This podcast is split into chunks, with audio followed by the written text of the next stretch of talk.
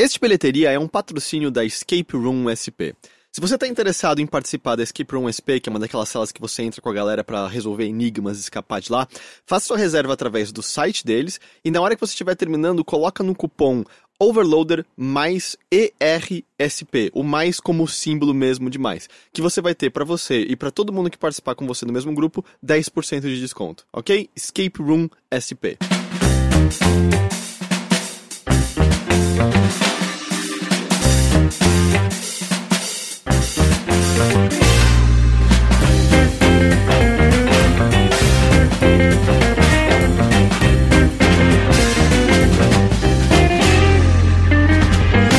Senhoras e senhores, sejam bem-vindos a mais um Bilheteria, o podcast de cultura do Overloader. Cultura.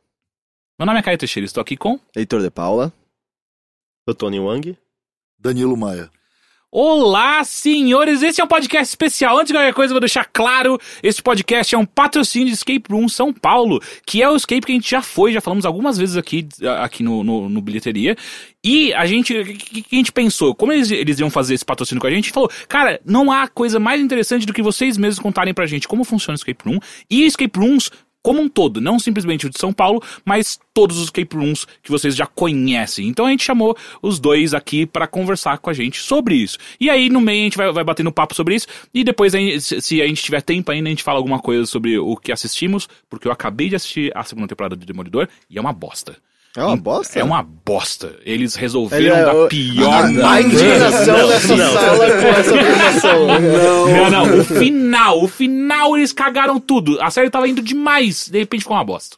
Tá ligado é. que é muito cuzão da sua parte jogar esse anzol e falar, agora a gente não, talvez não fale disso.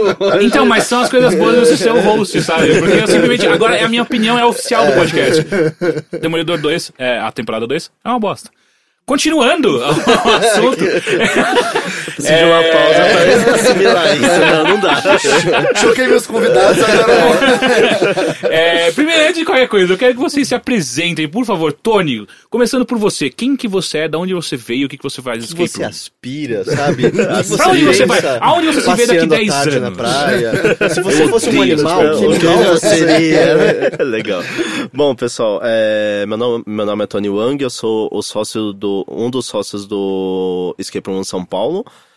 Uh, a gente é mais um desenvolvedor de enigmas é, para é, tanto de escapes quanto para eventos e tudo. E a gente adora o que a gente faz, então a gente é gamer desde nascença, eu, Danilo, o Jota, que é o meu outro sócio. Uhum. Então, esse é um pouco da gente. Legal. Danilo, por favor. Eu sou o Danilo Maia. É, bom, também nerd de, de carteirinha, provavelmente, né? Enquanto a gente não trabalha, a gente tá conversando sobre tudo. E a gente gosta de Demolidor da segunda temporada. ok, ok. É. É, e foi uma boa jogada, porque eu realmente não tenho como responder. Heitor, e você? De onde você veio? O que você faz? Olha, eu, eu vim eu vim lá do sul, uhum. eu viajei muito para chegar aqui, eu tenho um sonho grande, eu vou, eu vou ter sucesso aqui na cidade. É mesmo? É, eu, vim, eu vim só com a minha trouxinha, meu violão. Deixa eu tocar minha primeira modinha aqui pra se. Cuidado pra não ser atropelado por um táxi. Por que isso é história de alguém? É táxi? Eu não lembro a da Clarice Lispector, a... como é que chama? Ah, Hora, Hora da, Estrela. Hora da Estrela, ah, tá. que eu odeio esse livro. Puta que pariu, agora sou eu que fiquei indignado. Sério, você gosta de Clarice Lispector? Sim. Eu não suporto Clarice Lispector como um todo. Ela também não gosta de você. Eu tô com o Caio, eu também não sou muito fã. Eu adoro Clarice Lispector no Facebook. O que me choca nisso, Teixeira, é que eu falei de vir pra cidade, ter sucesso tocando modinha de violão. Hum. E você lembrou da Macabeia da Hora da Estrela. É. Ou o que você lembra do livro exatamente? Porque, tipo, o que, que você lembra? É, não era exatamente sobre a Macabeia vindo com o seu instrumento musical tentando fazer sucesso sertanejo. Mas só que ela tava grande. vindo de uma cidade pequena pra uma cidade grande, não era? Foi essa ligação que eu fiz. Ah, okay. Ela já estava na cidade, mas. Né? Mas ela, ela, ela, ela, ela migrou. Okay, ela, okay. migrou. Então, então tá. Tal né? qual um pato, ela migrou.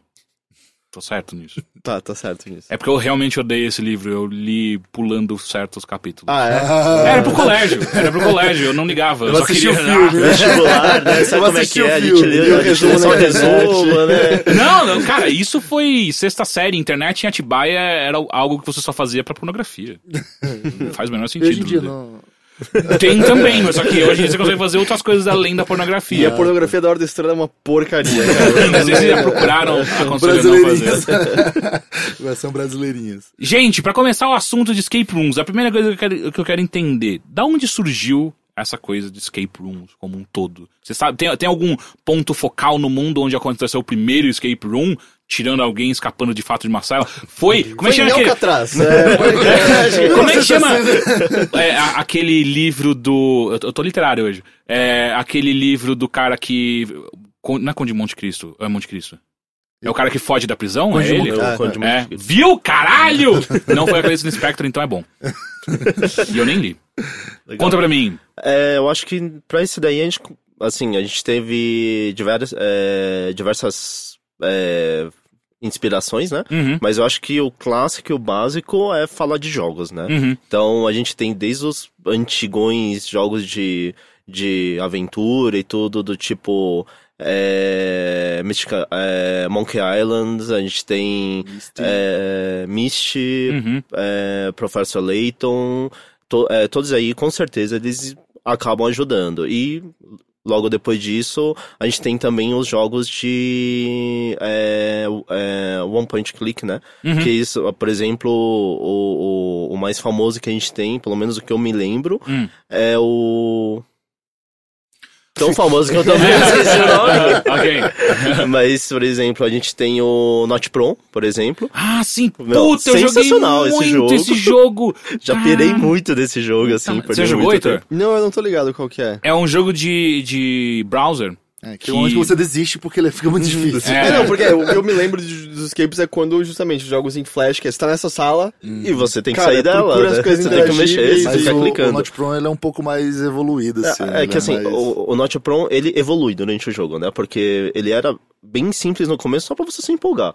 Porque a primeira tela, sabe onde eu, onde eu lembro, era clique para sair. Daí você clicava no ponto da tela você já saía. Caralho, fácil mesmo fácil, é, Cara, que fácil. Daí, você- daí você ia lá, ah, aí, aí sim você tem que clicar na porta. E depois você tem que. é, é, daí você tem que achar alguma coisa, daí você usa. Mas aí passa assim, tipo, umas 30 telas depois disso, o cara já tá pedindo pra você entrar no código fonte, jogar no Winamp, trocar invertido, procurar no Google, jogar não sei o que e fazer um ritual macabro na tua casa.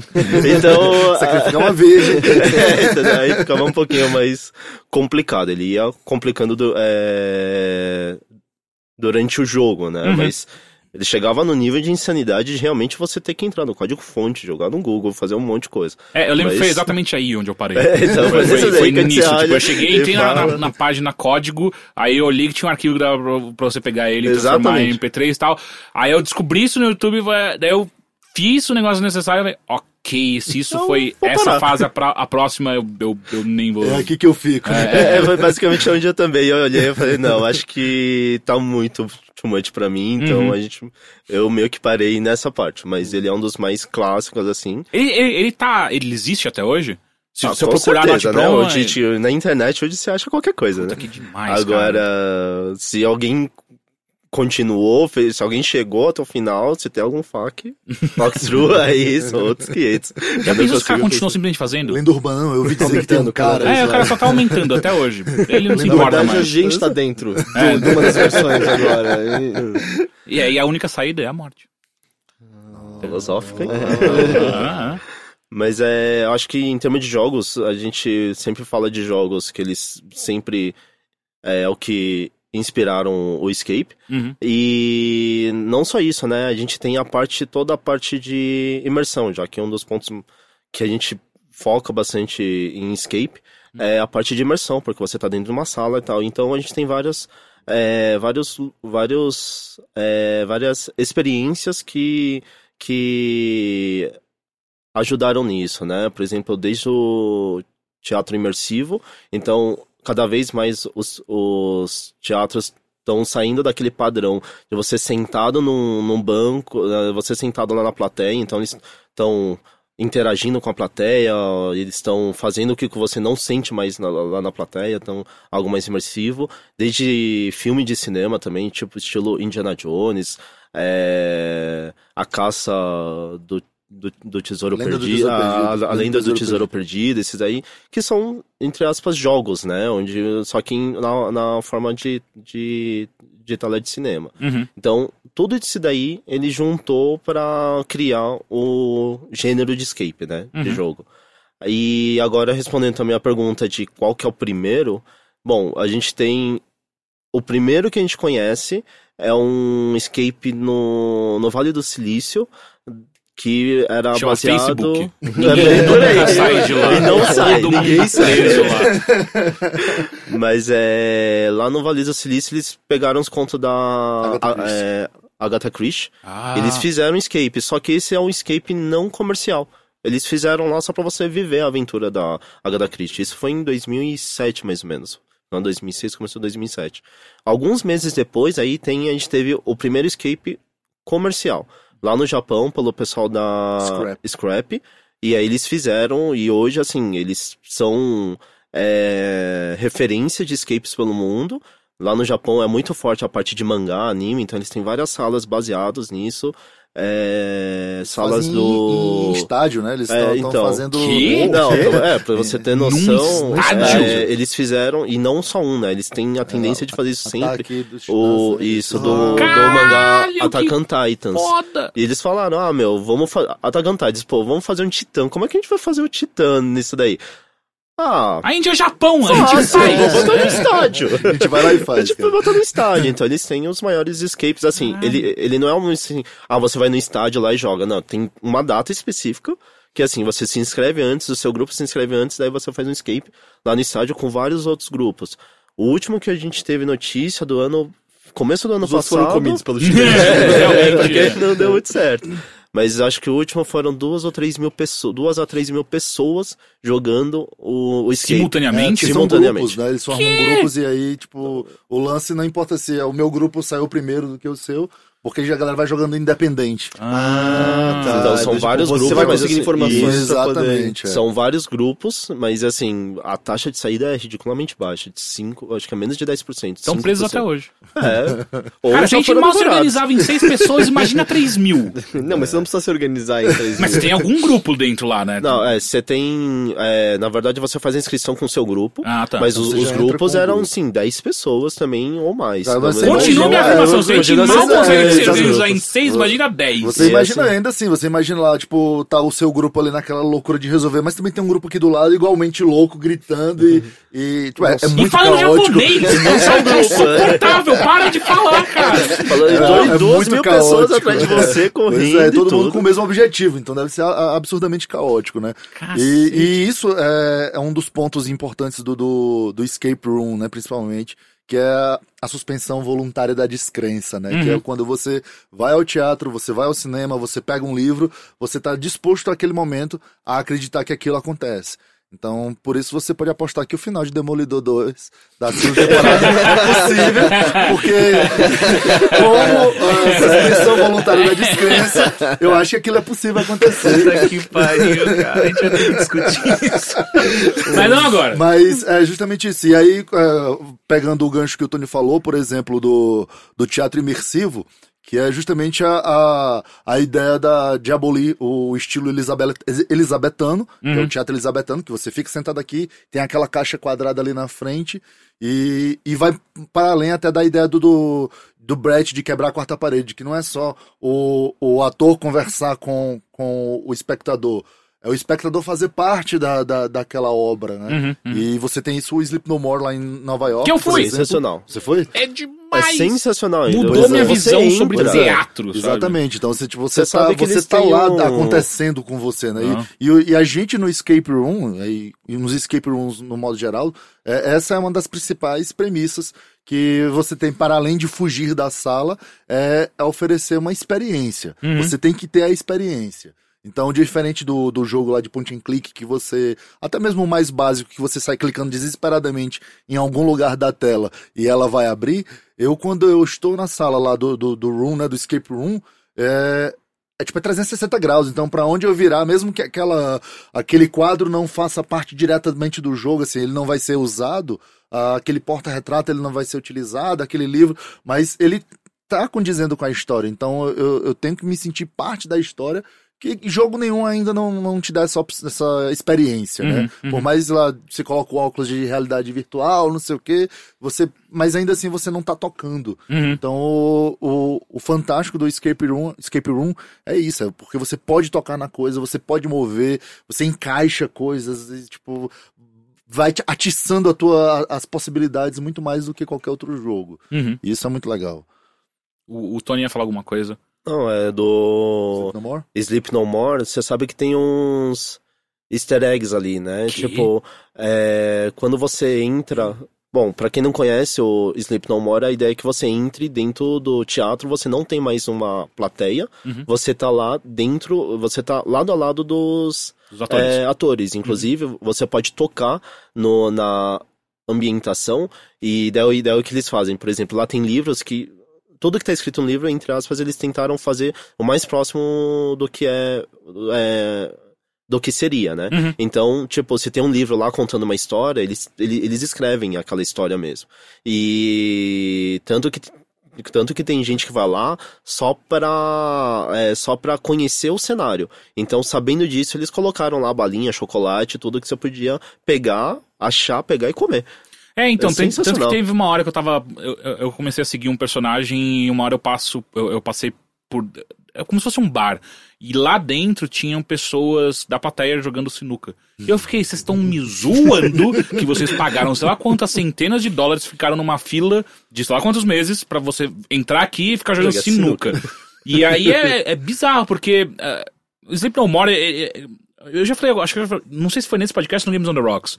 Não, você chegou a falar em bilheteria. É, mas rapidamente ele, é uma, ele é uma releitura de Macbeth do, do Shakespeare e, e, e o que você pode fazer, você pode ah, absorver essa obra de diversas maneiras, né? Você pode seguir um personagem, você pode ficar parado num só cenário pra você ver o que acontece naquele cenário, você pode mudar no meio do, do você tá seguindo um personagem, você quer ir pra outro personagem, você pode ir, não tem problema. Tem gente que, que encontra o como é que eles chamam? É o, a sala de jantar, que é meio que o, o negócio central onde todos os personagens se encontram algumas vezes durante a peça.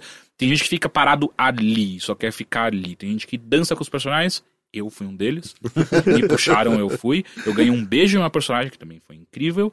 E. Mas só que, enfim, tem, tem, tem várias. E quando eu tava lá, o. Como é que ele chama? Cacete, o ator. Ah... Jude Law, ele tava lá também. Olha só. Então Nossa. foi, foi um inferno, que daí quando acabou o negócio, a gente foi pro barzinho lá e o mundo Geral caiu tava em cima, cima do do cara. cara. É, foi, foi, foi meio ruim. Mas enfim, uh, uh, Sleep No More é muito, muito foda. Vocês foda. foram já? A gente foi justamente pra pegar ah, algumas inspirações do, do escape de fora pra trazer pro escape daqui. Ah, que legal. Porque foi um ponto que a gente sentiu, né? Os escapes que a gente visitou, grande parte deles eram muito bem decorados, os puzzles eram muito bons, mas eles é, faltavam essa parte de teatro imersivo. Uhum. É, várias vezes, para entrar numa sala, ele falava, ó, é, aqui a história é assim, assim, assado, ele falava du- duas, três frases e boa sorte, vamos lá jogar. Uhum. Então a gente falou, poxa, isso tá faltando alguma coisa. Então a gente queria ter uma experiência que fosse assim. Vamos pegar os dois pontos extremos. O que, que é um totalmente sem a parte de história, de tema, de imersão, e vamos pegar algo que é totalmente imersivo. Totalmente imersivo, a gente foi pro Sleep No More, a gente tenta trazer várias coisas que a gente já vi- viu ali, meu, é sensacional, e a gente tenta trazer Teve aqui um pro que escape. você falou que foi justamente isso, né? Tipo, che- vocês chegaram lá, o cara recebeu na porta, ó, tá aqui a sala, fechou, pronto. Tipo, Mas eu só vim aqui perguntar informações, calma. Mas sem foi história, exatamente nada, né? isso. Tipo, pegou cara- vocês, ó, tá aqui a sala, Ele, ele, você tem assim, a gente tava lá suas roupas, o quê? Peraí, o que tá acontecendo? Ele falou assim, chegou, a gente tava sentado, ah, então, gente, deu, deu horário, vamos lá. Aí foram lá oito pessoas. Então, vocês têm 60 minutos pra sair é, através dessa porta. Deixou a gente, fechou a porta e trancou. E a gente olhando, assim, tipo. Se o cara não dá nem regra, eu começo a chutar a porta. Foda-se, eu vou sair. Você quer ver eu sair? Você não me deu regras? E, e aí, se a É, gente fica numa discussão constante, se é porque o mercado lá está bastante amadurecido, e aí quem vai jogar, tipo, já sabe tudo o que tem que fazer, ou se é realmente descaso, né? Isso então, em que país especificamente? Nova em York, Nova York, né? nos Estados Estados Unidos, Unidos, né, Nova Nova York. Então a gente fica nessa discussão constante. A gente, é, a gente tem contato com donos de, de escape rooms em outros países e tudo mais, e fica o tempo todo nessa discussão de como é que. Se existe a possibilidade de uma sala replayable, como é que é, ou o, o quanto de imersão eu posso oferecer pro meu jogador, a ponto dele esquecer que ele é um jogador e ele é o personagem da história. Então, tudo isso é, a gente discute muito. E aí fica nisso, né? Pô, um cara que ele simplesmente abre a porta, te coloca lá dentro e tranca, e você simplesmente tem que achar a chave. É porque o mercado lá está bastante amadurecido para todo mundo saber que é só encontrar uma chave e pronto, ou é um, é um cara preguiçoso que uhum. resolveu aproveitar uma sala lá que ele tinha. Então a gente fica nessa discussão constante para saber se isso se corre o risco de chegar isso aqui também. Uhum. De, de repente um cara, ah, eu tenho uma casa ali, vou colocar chaves e cadeados. É, chama-se e... sequestro. é. Vou pegar umas pessoas, ah, vamos ver. Vou entrar em casa da Tória se você consigo sair de Assim, 60 minutos me pagarem alguma coisa. É. Mas eu ia falar que é curioso que vários desses jogos de Flash tal, muitos deles não têm história mesmo, né? Exato, né? Você, você, não Pro deles, né? Não tem história. E, você simplesmente começa lá ele nem fala direito que você tem que sair. Ele simplesmente está lá e você começa a clicar e você vai percebendo que tem caminhos, que tem salas, que tem coisa, mas em nenhum momento você fala porque você tem que sair, por que você está saindo, você está procurando alguma coisa X, tem várias vezes você não sabe. E ao mesmo tempo você tem jogos que eu sinto que são crias justamente desses jogos de escape como 999, uhum. hoje em dia Danganronpa e tal, que de certa forma são muito mais só narrativa do que mecânicas em si, né? É muito mais, eu vou atravessar essa história e vou chegar no ponto de escape. Exatamente. Mas, tipo, tem mecânicas lá e tal, sim, mas. Sim. Pelo menos com todo mundo que você conversa, não é o que as pessoas retêm desses jogos, né? Elas retêm a narrativa, os personagens, etc. Então é, é meio curioso, né? Porque no fim são caminhando para duas direções completamente opostas, Oposto, mas com uma. Com é, e aí a gente fica igual. nessa discussão constante justamente para. É, a nossa grande preocupação é essa, né? Assim, é fomentar um mercado que não seja preguiçoso. Então, a gente não vê nenhum desses como concorrência, por exemplo. Né? Não à toa, a gente indica alguns dos nossos jogadores para aqueles que a gente acha que vale a pena jogar e tudo uhum. mais. E, mas é, é, essa a grande coisa. Assim, a gente tem que se livrar de um mercado preguiçoso.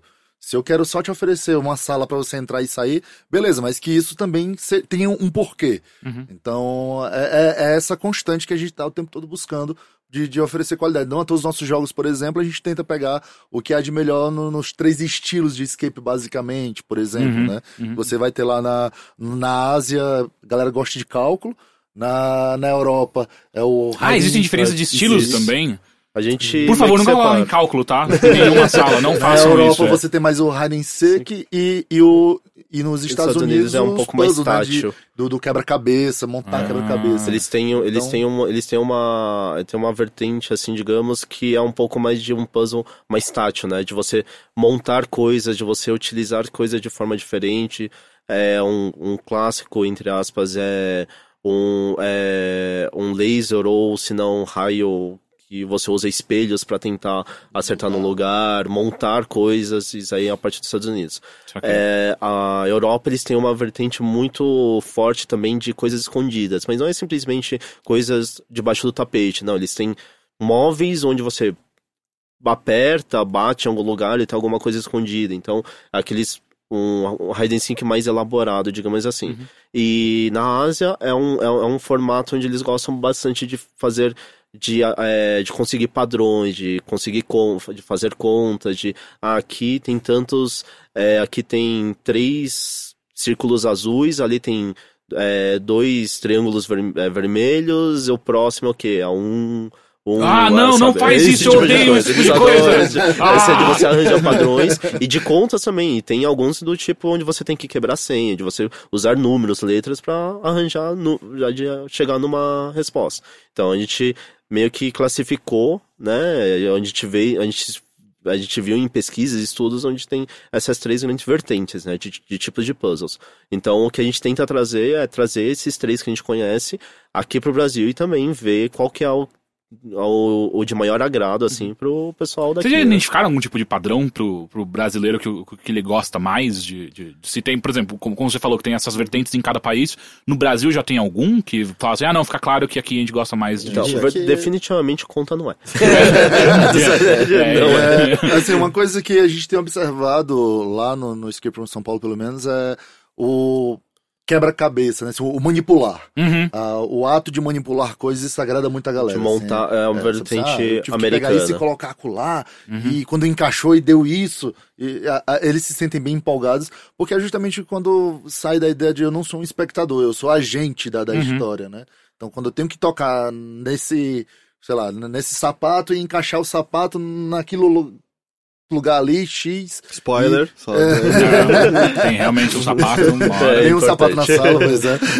Então, quando, quando eu tenho que encaixar essa coisa acolá, e aí a- acendeu a luz, de repente acendeu a luz porque eu encaixei A em B. Então, e isso deixa a pessoa, eh, a galera se torna, fica bem mais empolgada com isso. A gente fala um que a, disso, é, a parte tátil é muito forte aqui no Brasil, né? O fato de você tocar, encontrar e ver que a coisa tá ali, você brincar com ele, você montar ele, é, deixar ele de uma forma que aconteça alguma coisa, isso que o Danilo disse, ele é muito forte. Então isso agrada bastante o pessoal daqui. Legal. E me fala uma coisa, é, vocês estavam falando, por exemplo, no Japão teve o do. O do Attack on Attack, on Titan, né? Ah, qua- quais são os mais interessantes ou os mais legais que vocês já viram por aí? Porque vocês foram pra vários países É. verem diferentes escape rooms. Isso, ah, na verdade a gente tem mais contato, né? A gente foi mais pro Estados Unidos, que é o modelo que a gente mais gostou. Uhum. É, mas é, a gente tem bastante contato pelo mundo, né? Então, é, acho que os locais mais interessantes, é, bom, Ásia, com certeza, tanto no Japão quanto é, quanto China. É, o Japão, por ser meio que o berço também, eles por ser o mais antigo, é, eles têm várias casas ali de escapes, então eles têm bastante. é, essa cultura escape já tá bem enraizada para eles. Estão tentando escapar das amarras da sociedade É, já. isso, Já acostumaram, já né? é, é, a parte da China, porque assim, a China tem um mercado extremamente bem maduro, e eles, assim, é, eu brinco que a, Chi- a China tudo é muito megalomaníaco, né? Tudo muito grandioso.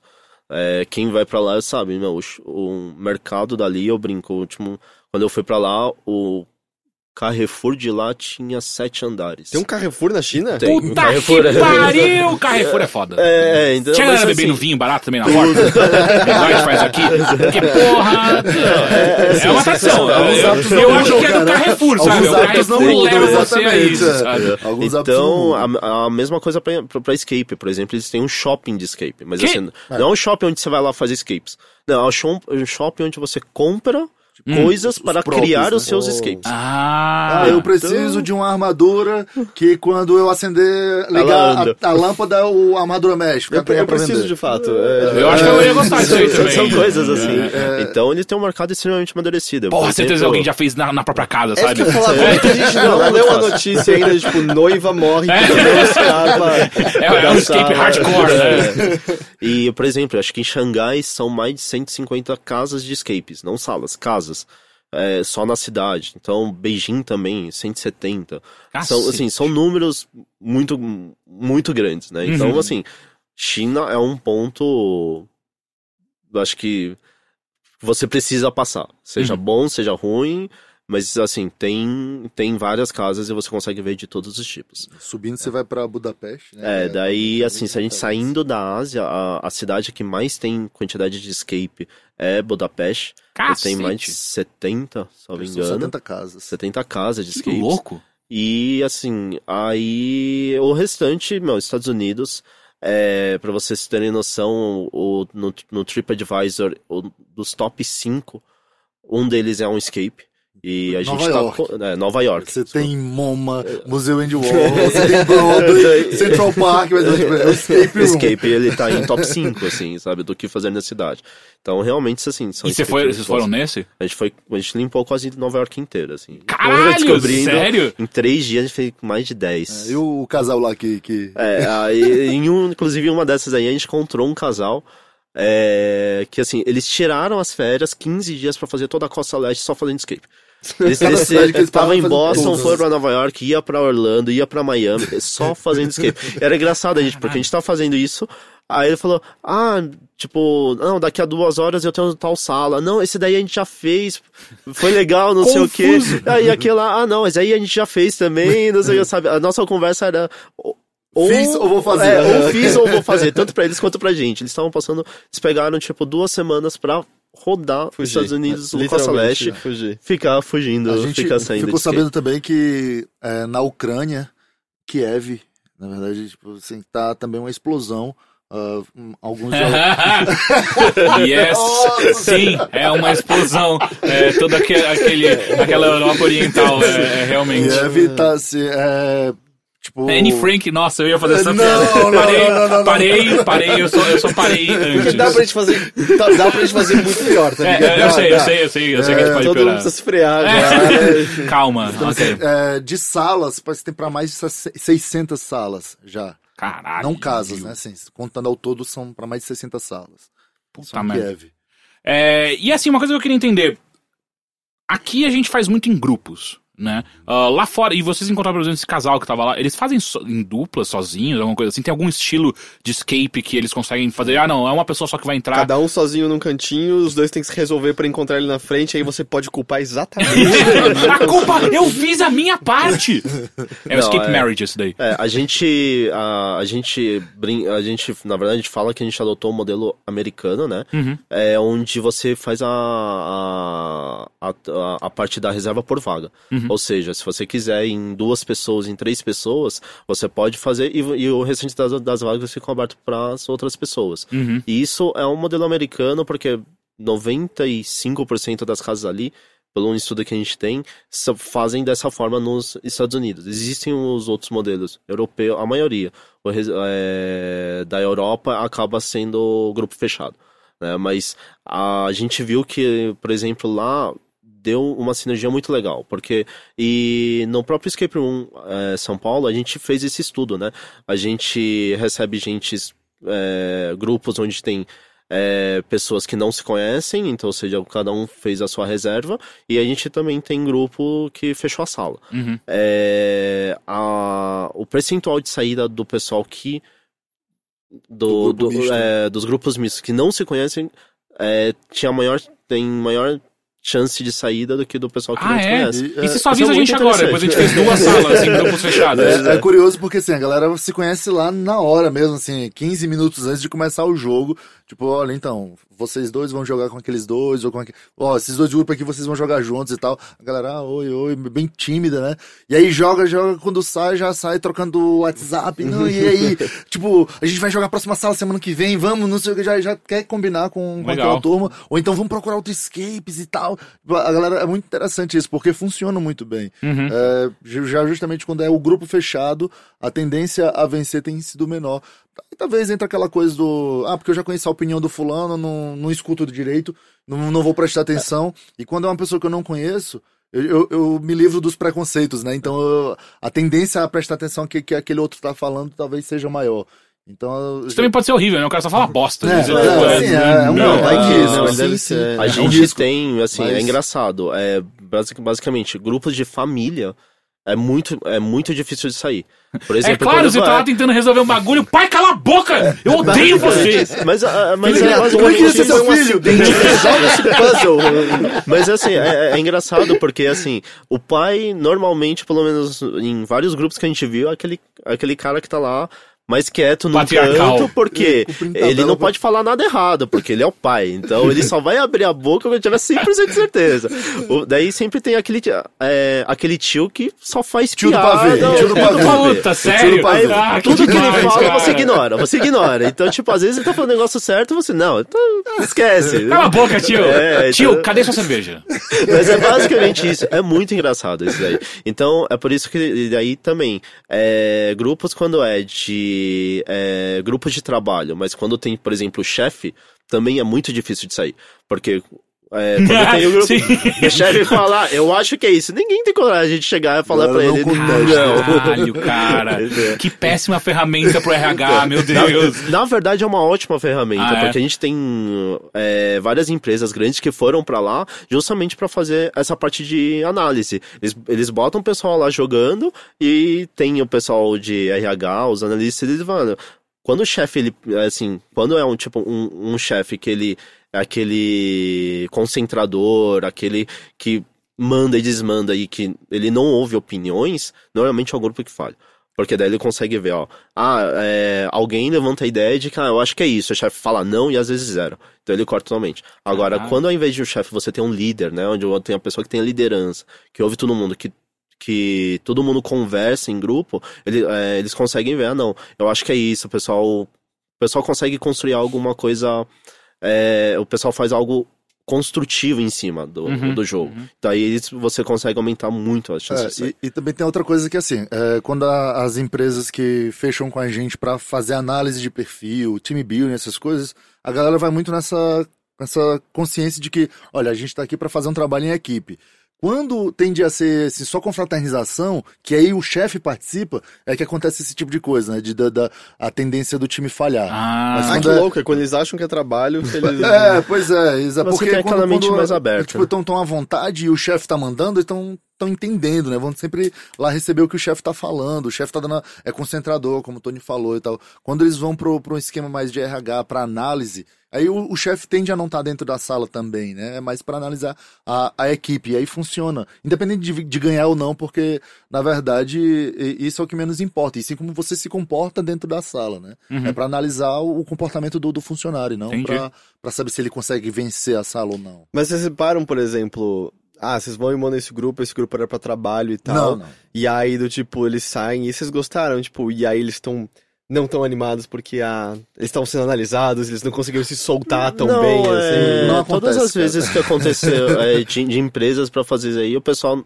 É que assim, a partir dos, sei lá, 20, 30 minutos, as pessoas esquecem que Uhum. aquilo lá tá, com, tá fazendo é, uma dinâmica e tal. O pessoal acaba Ah. se incorporando e acaba jogando. Tem, tem, tem, um, tem um caso, tipo, engraçado em relação a isso, que foi justamente uma empresa que foi fazer lá a análise de, de perfil dos funcionários e a supervisora estava junto da sala também. Ela ia estar lá dentro, mas ela não ia jogar, porque a ideia era para ficar co- acompanhando o, o jogo dos funcionários.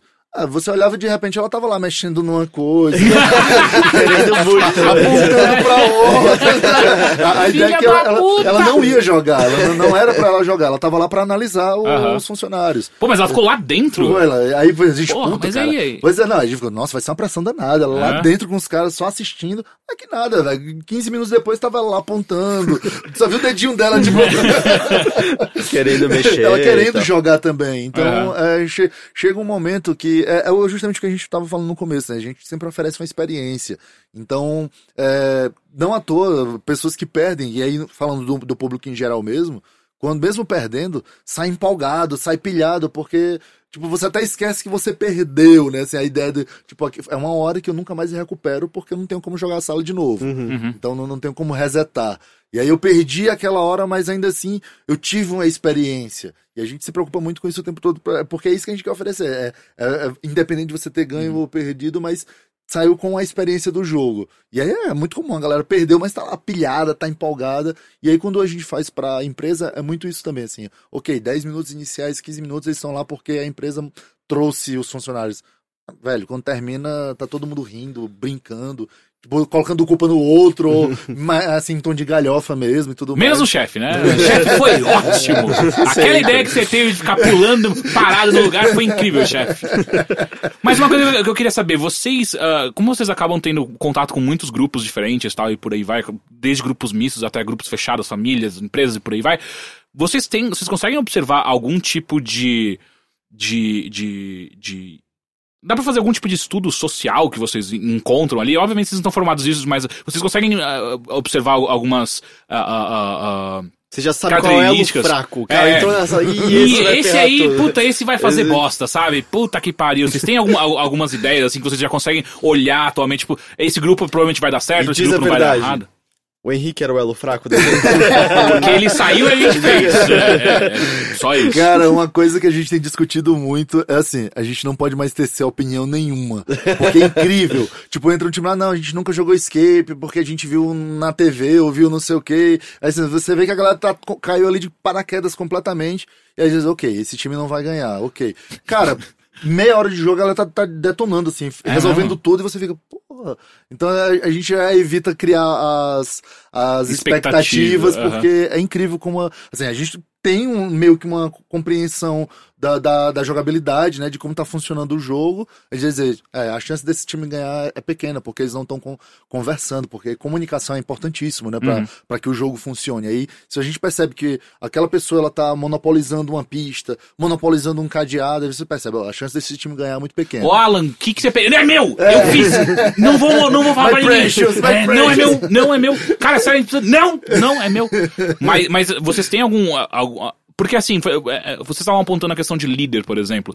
Vocês conseguem sempre observar assim, tipo, ah não, claramente sempre tem um Sim, líder no sim, grupo, sim, sempre tem alguém isso- que isso daí controla. sim, Ah, isso é? sim, é. Quando tem uh, alguma pessoa que acaba assumindo esse papel, a gente, a gente consegue ver. Mas, ao mesmo tempo, a gente, é, a gente também consegue ver que é, quando o grupo não tem esse papel de líder, e assim, nos, nos primeiros 20, 30 minutos de jogo, a gente, a, a- a gente assistindo, vê que não aparece esse papel de líder, a gente já fala, ó, acho que essa daí não vai É dar mesmo? certo. E, tem, existe- e os números comprovam, tipo, Sim, não aparece sim, um líder. Sim, sim. Na verdade, não é nem só a, a coisa do. A anarquia do- não funciona. É isso que vocês estão me falando. Não é só a coisa do líder, né? Tipo, ah, eu estou dizendo faça aquilo, você Aham. faz aquilo. Mas assim, se o time não for coeso em si, a, a chance. Precisa ter alguém centralizando É, informações de. é. Ou pelo menos assim, por exemplo, teve um, um time, é, é, essa galera, eles já jogaram todos os escapes aqui de São Paulo, são muito bons. E é muito legal porque eles já sabem o que fazer dentro da sala. Então, quando eles entram, tipo. É time ninguém- tático, né? É, exato. Basicamente. Muito, legal, cara. Muito legal o time, o jogo deles. A gente gosta muito de assistir, né? Assim, com, como a gente não pode jogar as nossas salas, a gente assiste as pessoas jogando, não só pelo, pela monitoria em si, mas a gente gosta de ver o jogo. E era muito legal. A galera entrou, tipo, não, fulano é especialista em cadeado. Ela já tá lá no- no- nos cadeados. Filha ela- da puta com uma. tirando. Pick lock, né? Pick lock no, no cadeado. né? Esse aqui é especialista em cadeado. Esse aqui é em demolições, o cara batendo na parede. Ah! Ah, fulano, fulano tá sempre. É, é quem pega as pistas e sai distribuindo. Então, é muito legal. Esse é meu papel, tem um nome pra isso aí. Eu sempre faço isso, eu nunca resolvo nada, eu só fico achando pista. É Não, isso que eu é, faço. então, A a, gente gente, precisa a gente vê resolve isso. é, alguns papéis, né? Tem, é, por exemplo, esse grupo tem aquela pessoa que assim, tem gente que fala, ó, eu não sou bom em achar coisas. Por exemplo, eu sou um desse tipo de pessoa. Eu sou aquele negócio, eu sou aquele tipo de pessoa que, ah, a gente, aconteceu vários escapes de a gente quase não sair por causa disso. A gente abre um cofre, a gente pega as coisas que tá lá dentro e a gente esquece. E a gente não vê até o final e tem, tipo, tem uma chave lá. A gente fica lá 15 minutos. não, não, não, tá chave, travado, a chave. E, tipo, tá lá, entendeu? A eu, Tipo, eu sou uma pessoa assim. Mas é. Ah, não, eu sou bom em pegar em. É, em números, por exemplo. Então, em puzzles de números, É, é. Asians, né? é, então eu pego um puzzle de número, eu sei resolver muito fácil. Uhum. Então, então tem aquelas pessoas só. Eu não sou bom em achar coisas, mas eu sou bom em achar padrões, é, resolver enigmas. Daí tem a pessoa que é boa em, em achar coisas, tem pessoa que é, é rápido de abrir cadeado. Então, assim, quando é um time que eles, é, eles já sabem a função de cada um, por exemplo, essa equipe, ela é muito boa. E, inclusive, acho que essa equipe, é, ela era uma equipe que eram amigos, mas de áreas diferentes. Isso também é muito importante, né? Porque quando eu, eu vou numa equipe, por exemplo, a gente já teve um, um grupo que foi e falou: ah, não, aqui só tem Ita e, e, e Poli. Então, não, o pessoal vai destruir. Bom, eles não saíram. Sério? Justamente porque Ah, é todo tudo mundo engenheiro, lá só engenheiro. sabia fazer número, todo mundo tinha o mesmo mindset, mesmo tipo de pensar, porque todo mundo foi. E você precisa de. É, ser mais e- Você precisa interessante que por mais que você tenha certeza que a resposta é X, é interessante que tenha uma outra pessoa para levantar a questão. E se for Y? Uhum. Entende Outro assim? ponto de vista. Porque se de repente eu digo, gente, eu acho que a resposta para isso daqui é balão. Aí todo mundo vai dizer, tá certo, é balão. Sabe assim, ah, é, acaba indo todo mundo na, na- na mesma linha de pensamento. Uhum. Não é nem pelo fato de, de, ah, é porque eu sou o controlador do time. Não, é porque eu supus que era isso e todo mundo foi na minha onda. E é interessante sempre ter alguém para questionar. E, e porque funciona melhor. Uhum. Então, acho que talvez isso também funciona pelo fato quando a gente faz os grupos mistos, né? Uhum. Quando, porque aí são pessoas que estão pensando diferente, que estão propondo coisas diferentes, e isso é legal. Eu- é uma, uma coisa que eu reparei é que também, pelo menos comigo, como se tem a euforia de, tipo, eu quero mexer em tudo Uhum. e aquele relógio tá diminuindo, eu sou muito ruim de sentar e me concentrar. Tipo, eu vou saber arranjar essas né? peças aqui. O Teixeira é a mesma coisa. Tanto que pra mim sempre é coisa espantosa. Tá, eu tô mexendo, tirando as coisas e você olha no canto tem duas pessoas sentadas arrumando os negócios. Como? Como vocês estão fazendo isso? Consegue, precisa achar tudo. Tira tudo da cabeça agora, agora. Esse é que você tá arrumando aí, deixa eu desembaralhar isso, um, né? teve um time que foi muito engraçado, que o cara tirava as coisas e colocava aqui. Aí ele virava pra procurar mais coisas e alguém já tinha pego e levado pra tudo dele. Cadê aquilo que eu tinha colocado aqui? Cadê aquilo que eu Ele era muito Eu tô arrumando a sala, ok? Ele era muito metódico. Muito metódico. metódico. Muito. Aquela pessoa que assim, tinha que tá. Não, eu tenho que tirar isso aqui. Ah, eu tirei isso aqui. sei lá, dessa gaveta. Então eu tenho que estar do lado dessa gaveta pra saber que eu saí dessa gaveta. Aí chegava um cara do outro do, do time, pegava pra ver alguma coisa, ele olhava. Onde que tá o negócio que eu deixei aqui? Porque senão eu não, não vou saber. Era muito metódico. Ele tava muito nervoso por conta disso, tava muito irritado. Não saíram, não, né? Não saíram. e era um time único mesmo, era um grupo homogêneo, não era misto. E aí todo mundo, ele brigando com todo mundo. Vocês tiravam as coisas dos lugares, vocês tiravam as Puta que pariu.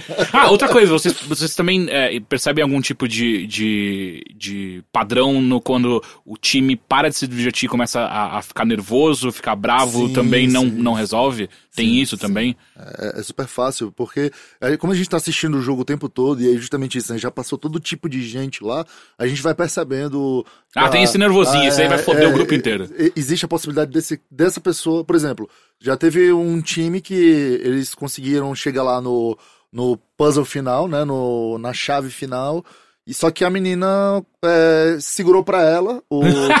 o Ninguém vai sair é, daqui. E aí, tipo, ela, ela comandou, tipo, ó, se você tiver um número, você me diz. Em, em- em vez de, louco. de compartilhar e vamos tentar aqui, não. Ela que tava lá controlando. E aí, eh, eles não conseguiram abrir por falha dela. Foi, tipo, eles estavam, conseguiram até Uhum. achar a resposta correta, mas não abriu porque ela simplesmente não tava prestando atenção no que ela tava fazendo. Senão. Ela botou o número errado, uma delas. Nossa. Sabe? Ok, você sabe quem culpar, exatamente. É, Nesse- não, foi, foi justamente foi, isso. claro. Foi, Acabou a amizade, né? Acabou a Foi, amizade. foi, foi muito engraçado que eh, quando acabou o jogo a gente entra, quer saber? A primeira coisa que quer saber se a pessoa teve uma boa experiência. Não, e aí, foi- gostaram? Aí a menina com a cara, tipo, a- muito fechada pra mim. Eu, Opa, acho que não gostaram. O que foi que aconteceu? Por causa dela! Vocês podem trocar rapidinho a sala por cinco minutos, por favor, a gente tem que resolver uma coisa. Especificamente, apontou assim, o dedão pra Caralho. menina. E aí o que acontece? E era um grupo homogêneo ou... É? um grupo homogêneo, todos amigos. Quer dizer, eram É amigos. igual quando você fez aquela vez comigo, sua filha da Me puta! tranca na sala com ela cinco minutos que eu prometo que eu vou esconder tão bem que ninguém vai achar. Pode chamar a polícia no livro! Vamos supor que a resposta fosse 50-32. ah, lá ela colocou 50-31 e disse, não, tá errado. E aí quando olhou, Puta. eu coloquei 50-31. Aí acabou o tempo. É, não, mas- e eu acho que o lance é ainda mais ser tão perto do final é que você fala, não dá pra fazer duas vezes, É, senão tem como apagar o negócio. E foi Não tem um continue, é. né? Exatamente. Então a gente vai percebendo assim, é, sempre tem é, isso, né? Tipo, aquela pessoa ela não tá curtindo o jogo como os outros. Ou, por exemplo, já aconteceu o contrário. Acontece muito, na verdade. Foi um bem interessante. Um, um grupo, uma família, né? O pai, a mãe, o filho jovem ali, seus 20 anos, e a namorada. E eles iam para os Estados Unidos e ele queria jogar lá e ele soube que aqui no Brasil tinha. Então ele resolveu fazer uma prévia aqui e foi lá jogar com a gente. E aí ele super empolgado, a mãe super empolgada, e o pai definitivamente, tipo, eu tô aqui, porque eu tô acompanhando. Paizão puto. Me arrastaram. Não, era puto, mas tipo, olha, eu estou aqui porque eu tenho que acompanhar minha família. Só. Aham, não, aham. não sei se eu estou disposto a, jogar, a brincar, né? Uhum. Porque eh, algumas pessoas acham que isso é só um joguinho. E aí eu fui lá fazer o briefing e tal. E aí ele, ah, então é só achar uma chave. Ah, o senhor tem que achar uma chave, mas para achar a chave, o senhor vai ter que desvendar enigmas. Então é só achar uma chave. Puta que Sério, pariu. Depois que o senhor desvendar os enigmas. Pra caralho, né? Depois que você desvendar os enigmas, aí o senhor acha a chave e sai da sala. E se é assim que eu entrar e encontrar a chave? Disse, Olha, se é assim que o senhor entrar e se o senhor encontrar a chave, o senhor não paga. É, tipo, esse jogo é por minha conta. Tá certo, e de braço cruzado.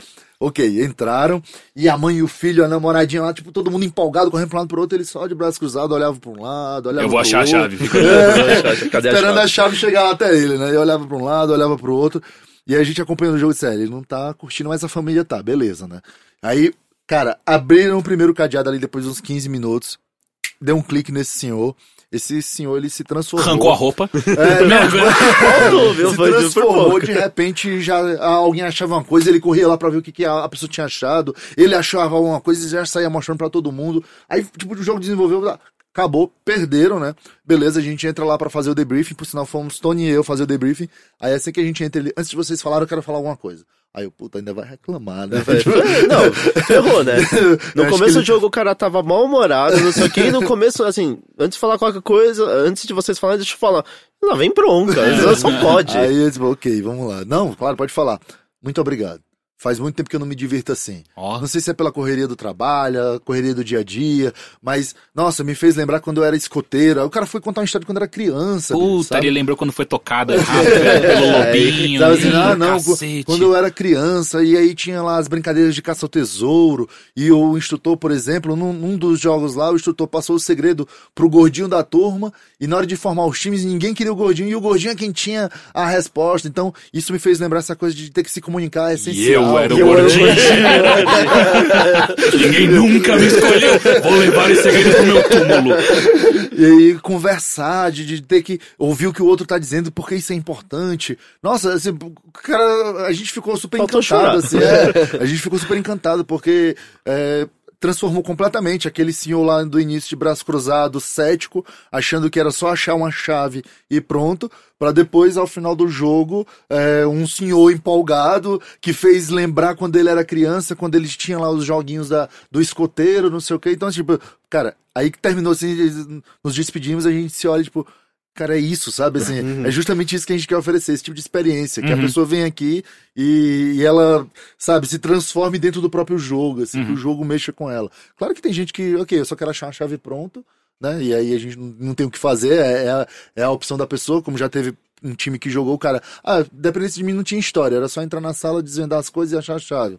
Ok, é, é uma escolha dele. Aham, aham. Mas é, é legal quando a gente vê que, independente se ganhou ou perdeu, o time sai tocado, né? Mexido, Uhum. porque o jogo fez isso com ele. Então, pra gente é, é- é muito massa. Então, olha, tá- estamos no caminho certo. né? E, e, assim, uma, uma outra pergunta relacionada a- ao jogo em si. Vocês sentem que os grupos que abraçam mais a história, eles jogam melhor ou quem ig- ignora completamente a história fica só na, na questão mecânica mesmo se dá melhor? Ou, ou não, tem, não existe um padrão pra isso? É, eu acho que não existe. Assim, É? o que acontece, tem time que entra, ignora completamente a história, coloca na cabeça que eu tenho que achar uma chave, beleza, acha ou não, e aí depois é que começam. Ah, por isso que na história é, é engraçado, Uhum. sabe? Assim, independente de ganhar ou não, tem esse time que vai só pela, pela o lance de achar a chave mesmo, que mas aí depois ele começa a associar com a história. Entendi. Então, ok, então é- ainda faz sentido ter uma história porque é, começa a ter sentido pra ele porque que o quebra-cabeça estava do lado esquerdo da sala, sabe? Ah, por que que tinha uma escrivaninha de cabeça pra baixo? Tipo assim, as coisas começam a fazer Provavelmente sentido. porque eu virei. Eu sou esse tipo de cara. Eu viro a escrivaninha. É, É interessante por isso. A gente tava falando, por exemplo, ah, grupos é, formados de maneiras diferentes chegam mais facilmente à solução, ou vai ter um monte de gente que é engenheiro e tal, e são caras inteligentes, mas de repente travam com certos tipos de puzzles, e aí você tem puzzles de natureza diferentes e tal. Ah, como é que vocês fazem o beta testing, então, dessas salas? tá? Porque é, parece você- como você precisa de grupos em vez de indivíduos para saber, ah, vamos dizer, a performance, você tem uma variável muito grande, né, dentro do que esses grupos podem ser formados. Como saber, ah, tá fácil demais, tá difícil demais? Tá... É justamente. A primeira coisa é não supor. A gente não pode supor nada. Tipo, quando a equipe de desenvolvimento está fazendo uma sala, a gente não pode supor, ah, eu acho que o jogador vai fazer isso. Não. Aí o Tony É. conclui aí com. É, assim, a, a parte de beta teste é uma das partes mais importantes que a gente tem quando a gente faz a sala, né? É, a nossa, é, criar um puzzle, criar puzzles várias vezes é relativamente fácil e simples, assim. Simplesmente você vai pensando em coisas que parecem ser divertidas, você vai botando várias vezes. O problema é que é, como que a gente faz isso de uma forma que fique fluido e ao mesmo tempo que seja 60 minutos? Porque quando a gente fala de um escape de 60 minutos, a gente não pode falar que e você vai sair em 20 minutos e também não pode ser nada que seja impossível de sair. Então que eu precisaria de uma hora e meia para sair ou mais. Então, senão não faz muito sentido. Então, a parte de a parte do beta teste, a gente a gente testa isso, só que a gente tem que testar a ponto de todos os tipos de grupos tenham chances de sair e que seja que caibam dentro dos 60 minutos. E tem que ser desafiador para E qualquer tem que ser grupo. desafiador pra todo mundo. Então, realmente, a gente passa. Todas as nossas salas passam no mínimo do- um, no mínimo um mês de teste, mas é teste é, todo final de semana, durante os é, dia, de dia semana todo. também, o dia todo, jogando. E, e a gente monta grupo de gamer, não gamer, quem nunca jogou escape, quem já jogou vários escape, quem já jogou escape fora do país, quem só jogou escape em São Paulo, quem é, quem. Ah, não, são grupos mistos que não se conhecem, grupos mistos que se conhecem, e aí então a gente vai acertando. E ao mesmo tempo, a gente quer que os nossos puzzles sejam fluidos, né? Ou seja, que sejam lógicos também. Então, ao, ao ponto de que. É, é, o que, que a gente não quer? A gente não quer um puzzle que quando a pessoa não o pessoal faz ou não faz o puzzle e a gente explica o final, o cara, putz, cara, não nem eu tô, enxerguei isso. Eu, eu tô engolindo isso. Só, só tô aqui porque eu só, é, é, a resposta. Tem que ser assim, quando é. eu disse, olha, você quer? tem que juntar o A com B, o cara, putz, era isso. A gente quer, cara, eu tinha que ter juntado o A com B. Entendeu? E se eu digo assim, não, tem que juntar com o A com B. Uh, por quê? Não, porque tem que juntar o A com B. Uh, não, porque. No... Tipo, se, se acontecer isso, não. É uma falha nossa. Então... No momento que alguém fala, cara, não tá legal, ou senão o cara tá engolindo a resposta, a gente já tira o puzzle inteiro e troca por um. Que todos eles têm que ser putz, cara, eu não vi isso, ou senão, porra, sabe? A, a, a, gente quer que tenha essa expressão. Então a gente passa, assim, tanto que a nossa primeira sala, a gente teve um grupo que fez a, a primeira sala, foi frustrante pra gente, porque eles saíram em 20 minutos. Puta. A gente, putz, esquece, vamos refazer a sala. E o, e o mesmo grupo fez, no final da primeira sala, eles quase não saíram. Porque eles não, porque é, é, é, tudo que eles fizeram já, já mudou. Então, foi descartado. Foi, foi descartado, porque mudou tanto a sala uhum. que eles fizeram é. uma sala nova. Exemplo, um, e foi fluido. Um isso. time que foi jogar recentemente o Atelier, é, foi, era uma empresa, e aí eles perderam, e depois que perderam a gente vai lá, né, explicar, mostrar como resolvem as coisas. E foi muito engraçado, porque a gente chegou... Esse puzzle aqui, por exemplo, aí um dos caras... É só fazer tal coisa com tal coisa, não? Aí todo mundo olhou pra ele, e por que você não fez isso na hora do jogo, fulano? Aí ele, ah, agora eu tô mais calmo. aí, ok, é exatamente como ele falou. Agora o próximo. Aí ele, o próximo eu acho que é assim, não é? Aí disse a resposta, todo mundo, Porra, fulano, de novo. Ele... Gente, a pressão passou. Nisso, o cara resolveu sozinho três puzzles, assim, de, depois que ele. Ou seja, foi o fator nervosismo que o impediu. Uhum. Mas ele mesmo, a gente não precisou explicar, ele mesmo foi dizendo: Isso aqui faz assim, certo. Esse daqui faz assado, certo. Isso aqui faz desse jeito. Então, assim, é, tem que ser desse jeito, tem que ser dessa forma. Quando a gente disser que você tem que colocar o quebra-cabeça de, de cabeça para baixo, tem que ter um porquê. Uhum. Não é só porque simplesmente eu criei e eu quero isso e pronto. Que a gente até fala assim, fazer uma sala difícil é fácil. Tipo, faz, cria puzzles malucos, cria senhas difíceis e pronto. É, então, o jogo ele não pode, ele não pode durar 61 minutos. Se eu digo que ele é 60 minutos, ele tem que ter até 60 minutos para resolver isso. Então, mas só, fazer, mundo... só fazer uma conta de, de segundo grau de, de, de matemática que putz, ninguém sai nunca mais. Binômio de Newton, resolvo. Lembra aquele nome Bhaskara? É. Não, não, Bhaskara é um voo. Agora, binômio de Newton... Pois é, então é, é, sempre isso, assim, o jogo ele tem que ser... É, e aí vai passando, assim, teste, teste, teste, porque a gente não pode supor nada, a gente não pode supor que, ah, não, isso vai ser difícil e o público vai gostar, ou esse vai ser fácil. Não, a gente não pode supor.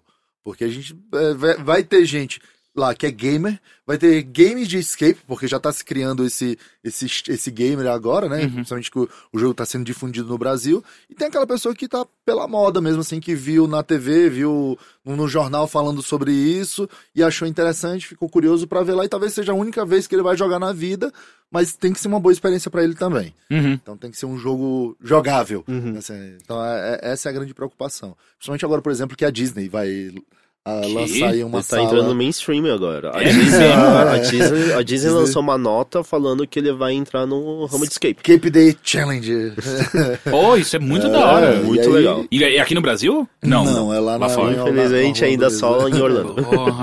Mas assim, e, e, uma coisa, vocês têm algum tipo de puzzles que vocês tentaram colocar e nunca encaixou? Ou tem aqueles tipo, ah, esse tipo de coisa nunca vai funcionar, cara? Tirando contas, por favor.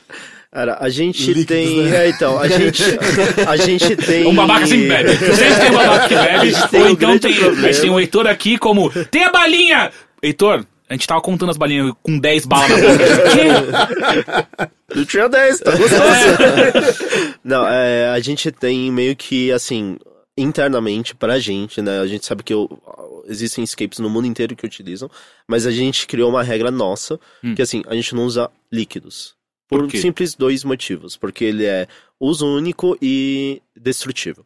Ou seja, a água, se cair no chão, Tipo, Pessoa, tipo, e se- aí? Será essencial usar aquele copo com água? Aí ela derruba no chão. O que eu faço? Como é que eu faço? Pô, cadê o copo d'água? Pois é. Tá quente hoje. Ou eu, por exemplo, que sou mestre em derrubar coisas. Então, tipo, cadê aquele copo d'água? O Danilo já derramou. E a segunda parte é por ser destrutivo. Então, tipo, olhar uma água e você tem um papel que tava lá do lado, um livro que você deixou lá do lado, de repente você derruba esse. Esse livro era importante. Aí pra Essas, essas letras derretendo faziam É, sentido pra importante. Pra ele. resetar a sala vai ser complicado, porque tipo, aí tem que enxugar pra não correr nenhum risco, oferecer nenhum risco pro, pro jogador, então é, é muito complicado. Uhum. A gente fez um, um jogo pra um reality show, A Fazenda, né? A gente fez um escape room pra Fazenda, pra ser Uhum. Legal. exibido lá. O final do ano passado foi muito legal. E a primeira coisa que a gente fez, bom, o jogo vai ser só uma vez, então a gente pode fazer tudo que a gente queria fazer. Primeiro, primeiro cadê aquele corpo que a gente matou dois anos atrás? Joga no agora. freezer até hoje, né? Aí, tipo, ah, já sei, eu acho que foi até a ideia do Tony. Uma chave dentro de uma barra de gelo, assim, que o cara vai ter que quebrar o gelo pra poder conseguir a chave. Aí a gente fez lá, tipo, uma chave dentro da barra de Eu gelo. fiquei onde- muito aliviado que era barra de gelo, porque como é a fazenda, já- uma chave dentro da vaca, gente. Bater a vaca e abrir ela. So you wanna play a game? E aí foi ju- justamente isso. É, é um tipo de coisa que a gente não pode colocar na nossa sala, porque primeiro é gelo, vai derreter em algum momento, vai ficar tudo melado lá, e aí até o problema de resetar a sala, você tem que ter um freezer imenso pra suportar. Dez Dez barras de gelo pois é, com chave é, dentro. por exemplo, no própria Fazenda, tinha um, um, é, um dos puzzles onde a gente fala da questão de ser uso único, né? Tinha uma parte onde você tinha que pegar a tinta pra fazer sair um, uma mensagem que entrasse, fazer uma mensagem invisível. Assim que o cara pegou, a primeira coisa que foi foi lambuzar a mão e passar no papel. Gente. Puta que É por isso que você tá na fazenda no Big Brother, seu estúpido! Puta que pariu! A gente contornou, assim, e lá, lá, lá era um ambiente muito mais controlado, e assim, era uso único. O cara saiu com a mão toda azul, né? Mas, é que negócio, é diferente quando a gente, então, no escape normal a gente tem essas regras. Mas quando a gente tá num, num ambiente assim, ah, beleza, a gente vai lá e aproveita. Se der pra fazer pirotecnia, a gente fazia. Não que seja uma regra de escape, né? Essa mais uma regra Entendi. nossa lá pra evitar problema pro jogador, pro jogador que vem depois. Então, pra pra evitar esse tipo de conflito, de atrito, a gente já não. Água. é, Por exemplo, teve um- um- uma prova de um escape que eu acho que vocês jogaram lá em Nova York, que era um, um pote e ele tinha um furo e tinha uma chave dentro e você não conseguia meter a mão no pote. Então, Puta, isso daí eu, eu vi no. Cara, eu vi no, no Jogos Jogos Mortais Mortais. Que ela tinha que enfiar a mão no bagulho e eram lâminas. É, e aí ela ficou com Quem de vocês mãos perdeu? bom. Cara, tinha eu que- falo que um dos meus sonhos é fazer um escape onde tem um poço com seringa. Por, mais que não tenha as Não é pontas. agulha, mas é- Caralho, eu É nunca vou enfiar a mão ali, cara. Não, não é enfiar a mão, tem que pular lá dentro. E aí você tem que colocar a mão no buraco que o pote tem lá do lado e encher com água pra a chave subir. Ah. Só assim você vai pegar a chave. Saquei. Só que, tipo, não vai dar certo. A gente prefere não fazer. Dá certo, pode dar, mas pra evitar qualquer conflito depois, a gente prefere não fazer. Então, líquidos é uma coisa que a gente não trabalha. Porra, eu tava pensando num bagulho aqui que ia ser da hora. Mas só que só funcionaria com grupos que, que não estão fechados. Que é enfiar alguém que sabe o que tá acontecendo ali. É um tipo um espião, saca? Porque. A cara dele, é, já pensa. é, não, porque naquela vez, no último que a gente foi no ateliê, o Danilo tava lá dentro. Eu falei, esse filho da puta tem alguma coisa. Se eu pudesse levantar ele, eu teria levantado já. Você tá pensando de novo em Jogos Mortais 2, tá Sim, ligado? sim. Sim, Não, tem é- alguém ali dentro que sabe tudo que tá A acontecendo. Filho gente, da a gente conversa muito sobre isso, assim, a possibilidade de ter o infiltrado dentro do, do próprio time mesmo. Assim, olha, você sabe de tudo. Você entra com a chave, se for o caso. É, Assim. ah, a é, gente por exemplo, a isso. nossa terceira sala, já falando um pouco, vai ser junto é, com o pessoal especializado em board game. E tem vários board games onde. É o Galápagos, não é? É, Galápagos. É, Exato, que eles também são nossos parceiros. Gente Então, é, e, e. Tipo, tem vários board games onde o tema do traidor, ou se, o- É isso que eu é falar muito agora, tem um comum. traidor. Então a gente pensou A assim, gente discutiu isso, a como a gente faz, como a gente faz, o problema é que o como a gente faz era muito difícil, principalmente quando for um grupo exclusivo, não um grupo com só os amigos. Se a gente botar um cara desconhecido lá dentro, vai dar muito na cara. então a gente, tipo, mas assim, é um tema que a gente tá que a gente pensa constan- constantemente, fala, como é que a gente faz assim, sei lá, puxa um cara de canto, fala alguma coisinha. Você vai ganhar uma bala se você fizer todo mundo Porque, assim, falhar. Cada vez mais a gente discute essa coisa da imersão no jogo pra é, fugir da ideia de que um escape room é abricadeado. O cadeado, ele é um meio, ele não é o fim. Uhum. Então, tem, por exemplo, tem gente que entra lá, tá acostumado com os outros escapes, que é só abrir cadeado, quando chega lá no ateliê, por exemplo, tipo, opa, essa sala é completamente nova para mim, não tem cadeado dentro da sala, né? Uma jogabilidade totalmente diferente. Então a gente fica justamente discutindo isso, assim. Vai chegar um ponto de a gente querer, olha, você já entra com a chave, tá aqui. Só que você não pode usar a chave agora, porque você tem que resolver coisas antes. Porque a O ideia... cadeado tá dentro dele. Porque a ideia assim, não é abrir cadeado, o jogo não se, ref- não, não se reduz a isso, não se resume a abrir Uhum, cadeados. uhum. O jogo é, é desvendar enigmas para escapar da sala. O cadeado ele tá ali por uma em, em, fa- em função da história, e não o contrário. Entendi. A história não pode estar em função do cadeado. Uhum. Tem que ser o contrário. Saquei. Ah, e uma coisa, existem já competições de escapes? Tipo, ah, não, te- tem todo ano na China tem a competição anual do. O- Nos Estados Unidos eles têm, na verdade, assim, eu acho que. Primeiro, desculpa. Os Estados Unidos ele tem eventos de onde donos de escape se reúnem. Uhum. Daí ali, mas eu acho que é mais um evento, não uma Puta, competição. isso parece muito um filme da sessão da tarde, sabe? É tipo, ideia começa inocente, mas termina em Mas tem-. Não, ou então, tipo, começa já, o cara chega no, no- no quarto de hotel e tem que ir pro evento e ele não consegue sair do, do hotel Mas e tem um- é a sua primeira sala. É, é, reality show, eu acho que é só online. Escape the Race. É, es- é, es- é, escape, escape, escape Race, eu acho. né? Escape Race. Escape É, Race. é, basicamente é um é reality Race to show. Escape, Race to Escape. Acho que é Race to Escape. É. Agora, é, então, vem assim. Race Escape e Você alguma, vai em achar alguma no ordem. Google Google. Race no Escape. YouTube e tem, tipo, onde toda semana eles é, criam um escape e o grupo tem que sair. e É uma competição entre eles, quem, Uhum. quem é, que é um grupo que sai antes. Entendi. É e aí o- tem, tem, tem, tem times formados aí, tipo, times profissionais de pessoas. Em teoria, profissionais de escapes já só, só jogando esse daí. Acho que é o único que a gente conhece que, mais ou menos, nesse estilo de competição, é só esse. É, eu tenho uma pergunta, é, em questão da narrativa com os puzzles, do tipo, o que vem antes exatamente quando vocês estão montando uma sala? Porque, O por ovo ou a exemplo. galinha, né? É, porque, porque, por exemplo, esse, bom, sem, sem entrar em detalhes, mas você falou, ah, tem uma sala chamada ateliê e, obviamente, você tem vários objetos relacionados a um ateliê lá dentro que estão relacionados aos puzzles que você vai resolver. E, tipo, a ideia começa com, ok, a gente quer um ambiente de ateliê e que tipos de puzzles a gente tá misturando, porque, ah, ateliê a gente tem, sei lá, é, cores, os quadros, parará, parará, ou a gente tá, pensa primeiro puzzles legais e depois, qual temática encaixa nisso daqui? É, como a gente foca, como o Escape São Paulo foca bastante na parte de imersão, bastante na parte de, é, de história e tema, é, a gente cria a história antes do tema e depois a gente vai, claro, ajustando aos poucos. Ah, o tema vai ser sobre ateliê. É, depois, ah não, vai ser então, vai ser um ateliê de um falsificador, e assim vai indo, a gente vai atuando. Daí os puzzles, eles vão. Daí a gente também, ao mesmo tempo, pensa os tipos de puzzles, como são legais e como eles se encaixam no ateliê. Se ele não se encaixa, deixa de lado, usa para a próxima sala, mas aí a gente vai pegando os puzzles que se encaixam com, com o tema. No caso, então, pra gente, o tema acaba vindo antes. O tema e a história são os dois principais pontos e depois os puzzles se encaixam. Vocês já tiveram coisas que pensou na história, pensou no tema, foi mó legal e na hora de fazer os puzzles, puta, não, não tá rolando isso aqui não. a gente tem, tem, ah, um pulo ali de, de, de temas, ah, diz aqui, puta, ia ser mó legal, não sei o que, não sei o que. Ah, não Mas esquece, todos os puzzles deixa de têm lado. líquidos, É, deixa de lado. Aventura no fundo do mar, ia ser incrível! É, a gente olha, não, deixa esse de lado. E tem, tem um contrário também. Onde, putz, esse, esse puzzle é muito legal, cara, mas não combina. Daí, legal, deixa de lado. Próxima sala, quando na hora de discutir o tema, lembra daquele Aquele puzzle. o que que dá? Não, não dá, beleza, ou não dá, vamos, vamos colocar. Oh, acabei de ter uma ideia pra uma, pra uma, pra uma sala. Na verdade, você entra dentro da água e você tem o limite do seu oxigênio. Dois minutos. é seis segundos, não. 60 segundos, se vira! No Vai! meu caso é 10 segundos. E não liga os corpos flutuando aí, não liga. é, eles não não fazem parte parte do jogo? É. Por que, que não tem nenhuma foto no mural dos vencedores? Yep. É, É, é, é. É isso aí. É, boa sorte. A sala tá aqui. Ração do peixinho.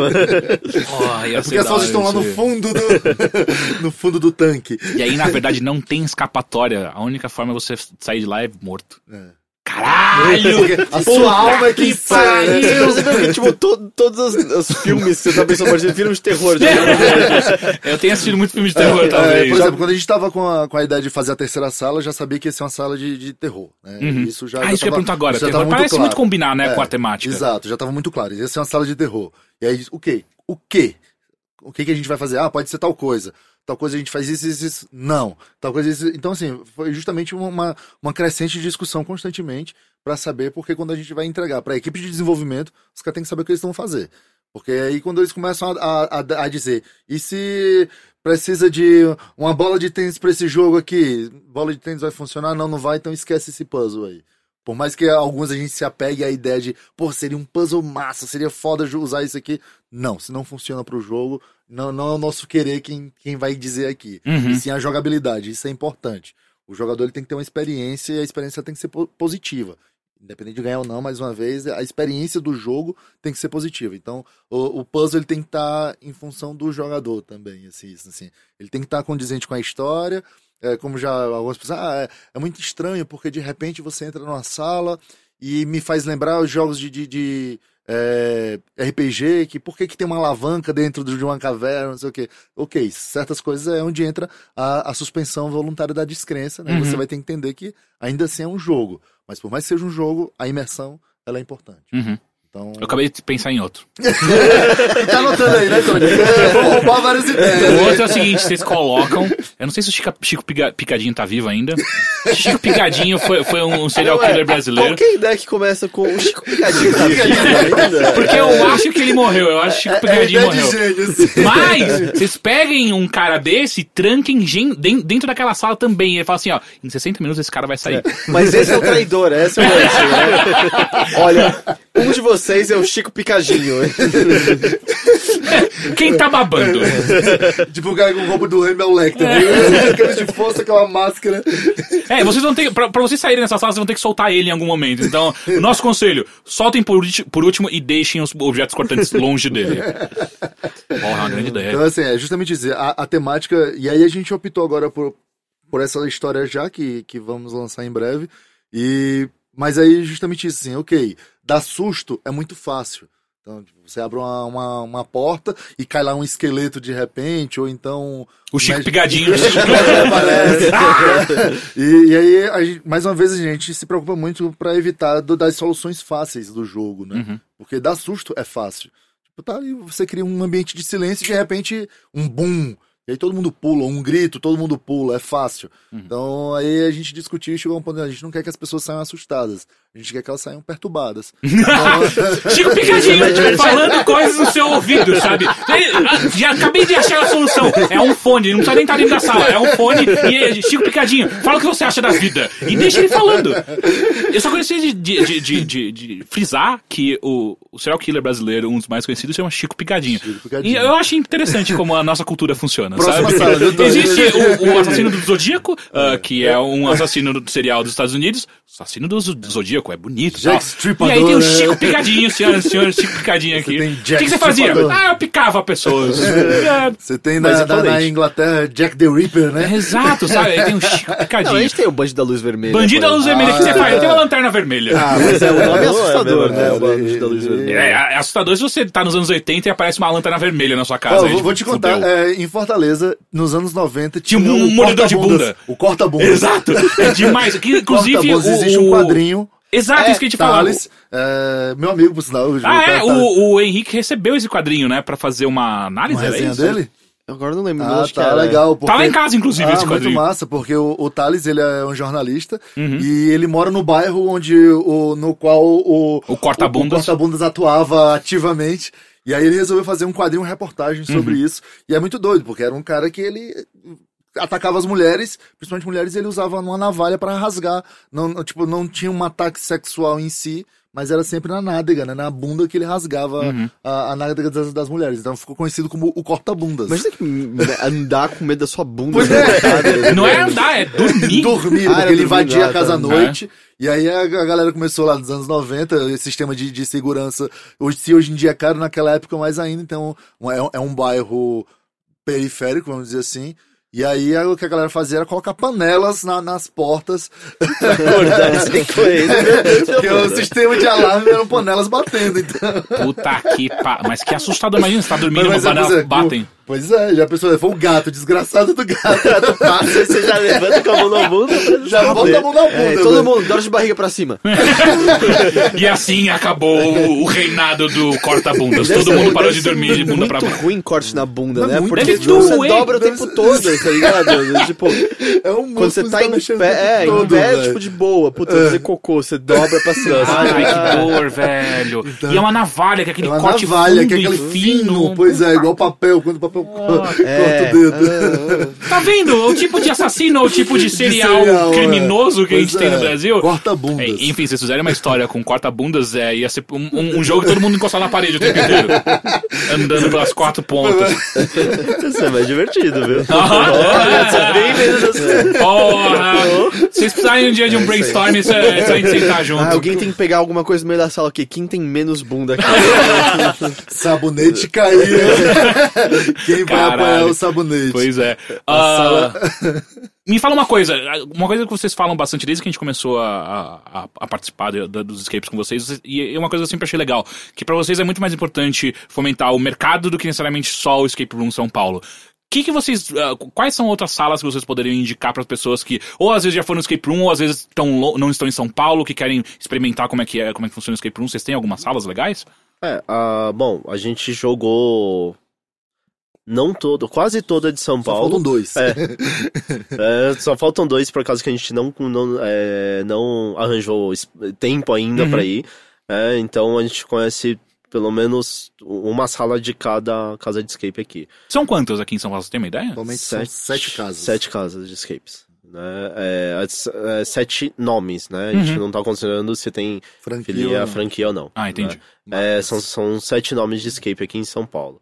É, a gente tenta fomentar sempre o mercado de escape porque a gente sabe que é um mercado onde, entre aspas, tem a. a não, não tem tanta concorrência, digamos assim. Uhum. Porque você, é, para cada sala é uma experiência única. Uhum. Você fez uma sala, acabou, você fez todas as salas de um escape, você vai ser, acaba indo pro próximo escape. Então não, A não gente entra muito acredita nisso. que é um mercado que se retroalimenta, na verdade. a gente não vê como concorrência, né? Uhum, uhum. Não à toa, a gente indica, percebe o perfil daquela pessoa. Não, ela tá ali numa onda, ela só quer ganhar, ela só quer se divertir. Ah, não. Essa aqui ela quer um nível é, de, de competição muito parecido com o que a gente oferece. Então tem casa tal. Então a Uhum. gente faz isso.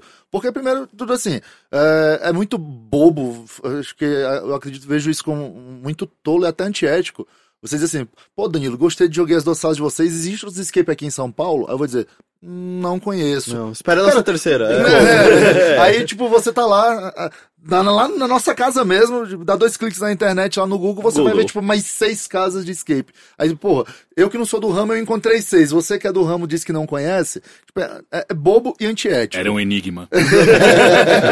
é bobo e antiético. Então a gente estimula assim porque a gente quer isso, a gente quer que o, que o mercado amadureça, a gente quer que as pessoas percebam que, não, é, eu joguei em lugar X e eu percebi que lá eles têm uma boa cenografia, mas o jogo é tolo. A, a lógica do jogo é falha. Não, o lugar tal realmente é bom. Então a gente- quer que, que o público se torne um público crítico, né? Porque vai muito aquela coisa do Uh, fui, joguei, gostei. Fui, joguei, ganhei, gostei. Fui, ganhei, ganhei, joguei, ganhei e não gostei. Uhum. Então a gente, não à toa, o Jota, que é um dos sócios do Escape Room São Paulo, ele escreve pro um blog chamado Soul Geek, e lá ele é basicamente falando sobre escapes. Uhum. Porque a gente precisa que as pessoas conheçam do, do escape room em modo geral e, e criem uma criticidade sobre, né? Não fique deslumbrado só que, nossa, aquela sala é um submarino e é um submarino perfeito, mas, ah, ok, por que, que eu tinha que mover a a manivela da direita para a esquerda? Sabe? Então a, a gente acredita nisso. Entendi. Então a gente estimula assim e, e indica. E aí. É, e, e em termos de, assim, de todos os escapes que a gente jogou até hoje, o que mais ah, se aproxima com, com a gente, porque assim, a gente vê diversos escapes, cada um com seu foco, Uhum. né? A gente tem foco infanto, ju- é, infanto juvenil, a gente vê algo, não, não, isso aqui é, é um foco um pouquinho diferente, ah, mais pra festas, bom, a gente tem um foco de gamer, a gente tá, se preocupa bastante com os puzzles, é um foco mais de jogador, e quem se assemelha bastante a gente é o Puzzle Puzzle, Room. Então ele é um, é um outro que assim, que Em São Paulo. É. Em São Paulo. É, Então, normalmente, quando alguém chega e fala, Poxa, é, eu já joguei as duas salas suas, você não joguei agora e você tem horário? Não. Ah, você conhece algum outro escape pra indicar? Se a gente percebe que ela é uma pessoa que tá, que tem essa vibe, né, de, de jogos focado no, no, no game, nos puzzles, a gente indica várias vezes o Puzzle Room. Uhum. E fora de São Paulo, tem, tem mais algumas outras salas ou não? Aqui é, o foco é São o Paulo que mesmo. tá saindo de São Paulo agora é, é uma franquia, então é o mesmo que tem aqui em São Paulo, Uhum. mas em Porto Alegre, né? a Porto Alegre que tem mais que é uma um. casa ah, ah, fora de franquia, né? Assim, só que a gente não conhece, né? Ainda. Uhum. assim, Já não vai estar lá. Entendi. Mas é, o foco tá sendo em São Paulo, tanto que em menos de um ano já abriram sete casas. né? Uhum. Fora, é você vê uma, duas casas, mas ah, tem fora de São Paulo, mas por enquanto São Paulo é que tem ah, esse grande foco. É, e assim, se você jogou aqui em São Paulo, o que você vai jogar lá fora vai ser a mesma casa, então o jogo é o mesmo, né? Então, Entendi. Ah, ele, ele é, mantém a franquia. É, Mantém a franquia. então é tudo igual. Ah, É entendi. tanto que um, um pessoal do Rio de Janeiro, porque aí onde abriu foi no Rio de Janeiro, e aí um pessoal lá do Rio de Janeiro vem jogar aqui, quando eles abriram lá, eles já tinham jogado todos aqui em São Paulo. Uhum. Então eles vêm pra cá, pra São Paulo, pra jogar Escape. É, já jogaram com a gente, jogaram. Não jogaram com o Puzzle Room, mas a gente justamente indicou, disse, ah, a gente gostou do jogo de vocês, ah, o Puzzle Room é um lugar que vale a pena, que parece muito com o nosso estilo. Então, Legal. é, é um- a gente costuma indicar, assim. Porque a gente acredita nisso, né? A gente quer que o, o cara venha, jogue e entenda como funciona, que ele tenha uma criticidade sobre o Escape Room, que é, É, assim que vai funcionar. a gente É, já vê esse. Desculpa. A gente já vê esse público é, ficando um pouco mais maduro, tanto que agora a gente já tá, já tá pegando muito público de fora também. Pessoal, ou, ou são é, turistas que estão vindo do Brasil, mas de fora do Brasil, senão são os próprios brasileiros que jogaram lá fora. Então, é por isso que também a gente entrou nos diretórios globais, porque a gente sabe que o nível dos, do, do, do, do, é, do gamer escape, de do, escape, do game de escape aqui no Brasil já está no mesmo nível até superior de vários ali de fora. Então, quando vem, é, é, quando vem é, esse esse público que, que já fez lá de fora, a gente, a gente já se sente confortável a ponto de indicar outros aqui no Brasil, sabendo que a pessoa vai ter a, uma experiência tão boa quanto qualquer uma que a Uhum. gente tiver. Eu queria falar que faz muito sentido até por conta que a gente fala da natureza de que não dá pra você repetir, né? Exato, tipo, você exato. faz uma vez e você, a não ser que você sofra de amnésia você não tem da memória recente, né? Então, então é do tipo, não é como se um acaba não canibalizando tanto o outro, né? Na É, verdade, o que pode canibalizar é se alguém tem uma experiência ruim em uma das salas, né? E aí acha que todas isso. são, são iguais. É, é justamente isso que a gente fica muito preocupado e por isso que a gente fica o tempo todo dizendo, olha, vai jogar em lugar tal que é bom, o- isso que você tá querendo você vai encontrar em tal lugar. Porque é justamente isso, se tem uma experiência ruim, corre um, um grande risco de achar, ah, é tudo igual. E definitivamente não é. Uhum. Nem, por exemplo, até mesmo no, no próprio Escape Room, a São Paulo, a gente sempre, o líder de equipe na desenvolvimento de sala é sempre diferente. Pra que quando você jogar uma sala e for jogar outra, não tipo, ah, eu já saquei como é que o, o Puzzle Maker pensa. Isso Uhum. aqui ele vai fazer assim. E não, não vai, porque é justamente um outro líder. E aí vai ser a partir da, a- da cabeça daquele líder que vai surgir determinadas coisas. Por exemplo, teve um outro escape aqui em São Paulo que uma menina jogou. Na terceira sala que ela jogou, ela saiu em 15 minutos porque ela já tinha Ah, matado as outras duas salas e a, um era a padrão, lógica era muito parecida. Ela entrou e ela foi- chegou lá falando com a gente: Ah, eu entrei e já sabia o que fazer. E assim, ok, não Ela é, não é quase desafiador. achou a chave que nem o paizão lá. É, foi quase A isso chave mesmo. tá lá fora. Foi quase isso. Então, a, a- a gente sabe que as casas são diferentes e dentro do- da nossa própria casa a gente quer isso, quer salas diferentes para que você tenha uma experiência diferente a cada sala. Ah, não à toa, quando é é muito legal assim, ó. Nunca joguei escape, vou jogar, jogar a primeira sala de vocês. Aí joga o lado B. Ok, perdeu e tal. Vai jogar o ateliê. Por mais que, que perca, mas você percebe que o a pessoa já mudou o jeito de jogar. Então, é isso que a gente quer, que, que, que o jogador ele evolua dentro do, da concepção de escape. Uhum. É, a gente brinca que quando eu, eu, eu e o Jota a gente foi lá jogar Escape, conheceu o que é Escape, a gente era, tipo, notável a diferença em menos de um dia quando a gente jogou. Acho que no primeiro dia a gente jogou quatro ou cinco salas de Escape. No, a gente chegou lá, acho que 9 horas da manhã, 10 horas da manhã, a gente foi lá jogar o primeiro Escape. A gente entrou na sala e, tipo, a gente ficou super tímido, assim, tipo, a gente abria uma gaveta, fechava, olhava em volta, dava uma volta. Legal. Nossa, meu, na terceira Boa, sala a gente entrava e já tava destruindo a sala, tipo, levantando tudo em volta, é, jogando coisa no chão, sabe? Então, é, a gente quer, é, basicamente tentando arrombar a porta, esse tipo de coisa. Então, a gente tem essa, a gente vê esse tipo de evolução. E quanto ao termo de sala, tanto que as nossas salas são totalmente diferentes e a gente tenta trazer conceitos de salas diferentes, né? O lado B a gente fala que é uma sala um pouco mais linear, né, onde você faz um puzzle, depois faz o outro. E, bom, é 80% das, acho que é 80% das salas do mundo, eles são basicamente desse formato. Existem 20% do, de um outro formato que é o ateliê, onde é uma sala que é um puzzle paralelo. Então, não segue essa ordem de você fazer um, depois fazer outro. Então, a gente, a gente quer trazer essas experiências para os jogadores diferentes. Uhum. né? Independente se, a, se ele já fez ou não fez escape, ele indo todas as, em todas as salas vai perceber. Poxa, ex- existem escapes e escapes. Como a gente já falou, não é, não é só uma questão de abrir cadeados, não é só uma questão de ah, eu ter que fazer uma coisa e depois outras. A gente tem diversos tipos de escapes. E isso eu acho a gente bem importante. Justamente para não acontecer também da pessoa se viciar em um, de um certo padrão de sala, né? Isso realmente porque acaba desanimando muito, né? Se na terceira sala que você faz você sai em 15 minutos porque você já matou, não tem por que você continuar. Uhum. Então a ideia por isso é sair de outra sala. Assim, considerando que eu sei que eu não sou gênio, eu não sou um superdotado e eu consigo sair da sala em 10, 15 minutos, a sala tem um problema. Uhum. Ah, um- uma pergunta, vocês já receberam algum gênio que foi, tipo, ridículo? Cara, assim, a Não? gente já viu a galera jogando muito bem, mas ainda assim dentro do, do tempo médio, o que vocês assim, esperam? Nada estilo Big Bang Theory de 7 minutos. Não, nada, nada É, estilo aquilo. ainda não. Mas assim, de jogar, de saber muito o que tá fazendo e, e conduzir o jogo muito bem, mas Uhum. nada absurdo ainda não. Entendi. E, e- e teve algum, algum caso, eu queria saber se tem algum caso bizarro que vocês já, já viram acontecer de alguém ter um ataque do coração. não sei. Ah, não posso Não Alguém precisa, tem não precisa ter pânico, sido na mortes, sala, só pra ver com vocês. já viu? Na sua frente, você de carro. O que aconteceu? Ah, então, na rua outro dia. Mas assim, na sala já aconteceu alguma coisa inusitada que, tipo, o que, que tá acontecendo, Por que, gente? que esse cara tá tirando a calça? Alguém tá botando fogo na própria corpo. já, já aconteceu uma coisa engraçada que, assim, não chega a ser bizarro, mas foi bem curioso. Que o time tava lá jogando, e aí quando eles viram que eles iam perder, ah, nos segundos finais, assim, eles chamaram, pessoal, pessoal, chamou todo mundo, aí deram as mãos, fizeram um círculo e fizeram a contagem regressiva de mãos dadas em círculo. Nossa, por um segundo achei que eles iam invocar alguma coisa. Pessoal, pessoal, vamos lá. É do tipo, Bah, vamos sair. Bafomé, É tipo, falhamos e vamos contar a, os- a contagem da nossa destruição, né? Vamos morrer juntos! É, Foi bem isso assim, muito engraçado. Ah, até hoje só um- uma pessoa desistiu do jogo, mas é porque era uma criança.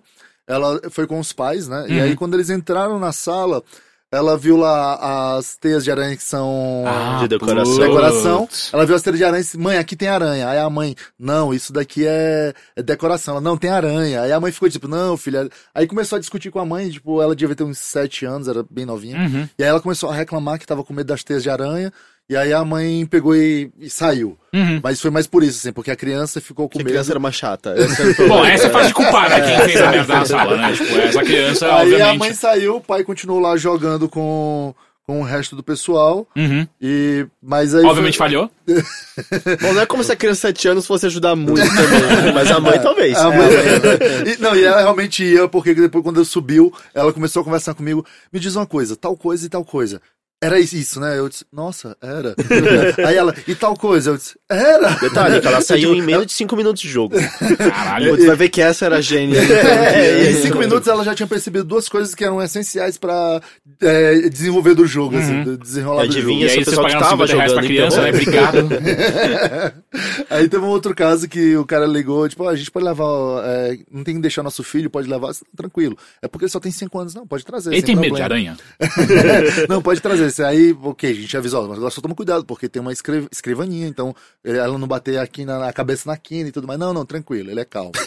Primeira coisa que a criança faz e abre o supercílio na boca do negócio. Não, aí, beleza. Abrem lá uma coisa, o pai encontra um papel que era, faz parte da, de, um, de um enigma. O menino toma o papel da mão do pai e sai correndo. e aí ele, fulano me devolve o menino. Comendo papel. O Taz. É um selvagem. o menininho deu onde Taz e sai correndo pela sala. Assim, ok, a sala não é grande. deles, né? A sala não é grande, mas de o pai lá correndo e o pestinha correndo com o papel na mão. Tá aí uma coisa que vocês podem pensar, tipo, uma sala só com crianças dentro, tipo, tenta, só tenta aguentar 10 minutos aqui É dentro, uma sabe? passagem muito pequena que você tem que mandar seu filho pro outro lado. E ele nunca mais volta. Por cima, né? Foi muito engraçado, porque o pai lá correndo, o cara passou lá uns três minutos correndo atrás do, do menino. Ah, que ódio que eu ia ter, puta que pariu. Especialmente se você não fosse o pai da criança. É, né? Caralho, que só faz gente calar a boca. trouxe o moleque. Alguém falou pra trazer essa bosta? Sério? Porra. Foi muito engraçado, assim. Legal, Já- gente, legal. Já teve coisa assim de. de umas, eram uns adolescentes. E aí, determinado momento lá do jogo, elas começaram a gritar e, tipo, o que, que tá acontecendo? Eu não gosto disso, não, moço! Eu não gosto disso, não! Eu não gosto de terror! Aí eu tive que mandar uma mensagem lá, né? Tipo, uma dica, a sala não é de terror. Ah, tá, tá, tá. O pessoal Eu odeio cadeira, cadeira de terror! Começaram a ter uma crise lá achando que era terror, às vezes por causa da música que fica tocando junto com Aham, o jogo. aham. E tinha lá a crise. Mas é, dica, a sala Ela não, não é é de terror. ah, não, então tá tudo bem. Dica, eu posso ter mentido. É, mas a pessoa sangrando. Dica, você não tomou uma facada. Ah, não, de boa, não. É tipo aquele é, formulário de aeroporto, né? Você está levando uma bomba com você? Não, não, não, Ah. Drogas? Porra. Pô, mas legal, gente, legal. Muito obrigado. Ah, antes antes gente, de, de fechar esse assunto, uma coisa tem que ficar claro. É, a, a gente tá fazendo o podcast patrocinado e tal, e você tem um cupom de ganhar desconto se você estiver escutando agora esse podcast. Ou não, se você estiver chamando seus amiguinhos e tal. Como que funciona isso, Tony? Você pode explicar pra gente? É, todo ouvinte do Overload é, que colocar o cupom Overload mais SP, Uhum. mais ERSP, E, é, ERSP, Então é Overloader mais- SP, né? É RSP. ok. É, Mais escrito mais ou. Mais Ou só símbolo. o símbolo Sinal de de mais. é. Tá. de Overloader, mais. símbolo de mais, RSP ERSP. e RSP. de Escape, Escape Room, Room. Escape Room, São Paulo. Ok. É, tem direito a 10%, é, 10 de desconto para qualquer uma das, das nossas salas Uhum. e qualquer horário e independente do número de pessoas. Ah, legal. E uma coisa, é, onde ele coloca esse cupom? Tem no site? Tem uma parte de Isso, no cupom? site, todas as nossas reservas são feitas pelo site. Uhum. No, é, depois que você é, coloca os itens dentro do carrinho, tem uma parte onde você pode incluir o voucher. Entendi. Aí você colocando esse voucher, esse número lá, ele já vai te dar 10% de desconto. Overloader, símbolo de mais, e- ERSP. É o primeiro enigma, é você conseguir colocar o. Mas, mas assim, Saber escrever Overloader. no, no, no post aqui embaixo vai ter, vai ter certinho como é que é, como tá escrito. Ah, é só você copiar Ctrl-C, Ctrl-V, que é um outro puzzle de computadores. Ah, e aí você pode usar o E cupom. só reiterando, você pode chamar seus amigos, a galera, É, né? pode no- formar no- o time, escolher qualquer horário, qualquer sala, será muito bem-vindo. É, agora a gente começa a falar do Demolidor da segunda temporada.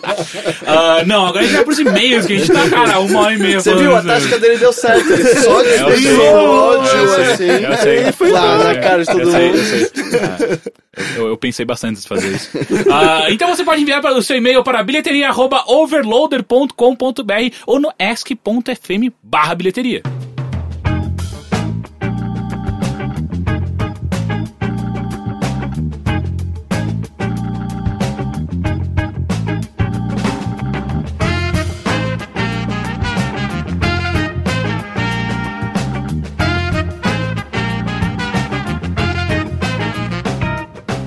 Então vamos lá, é o seguinte, os e-mails vocês podem nos ajudar a responder, tá? Ah, são e-mails normalmente que tem dúvidas da vida e por aí Ah, vai. Vocês, podem dar opinião também, tá?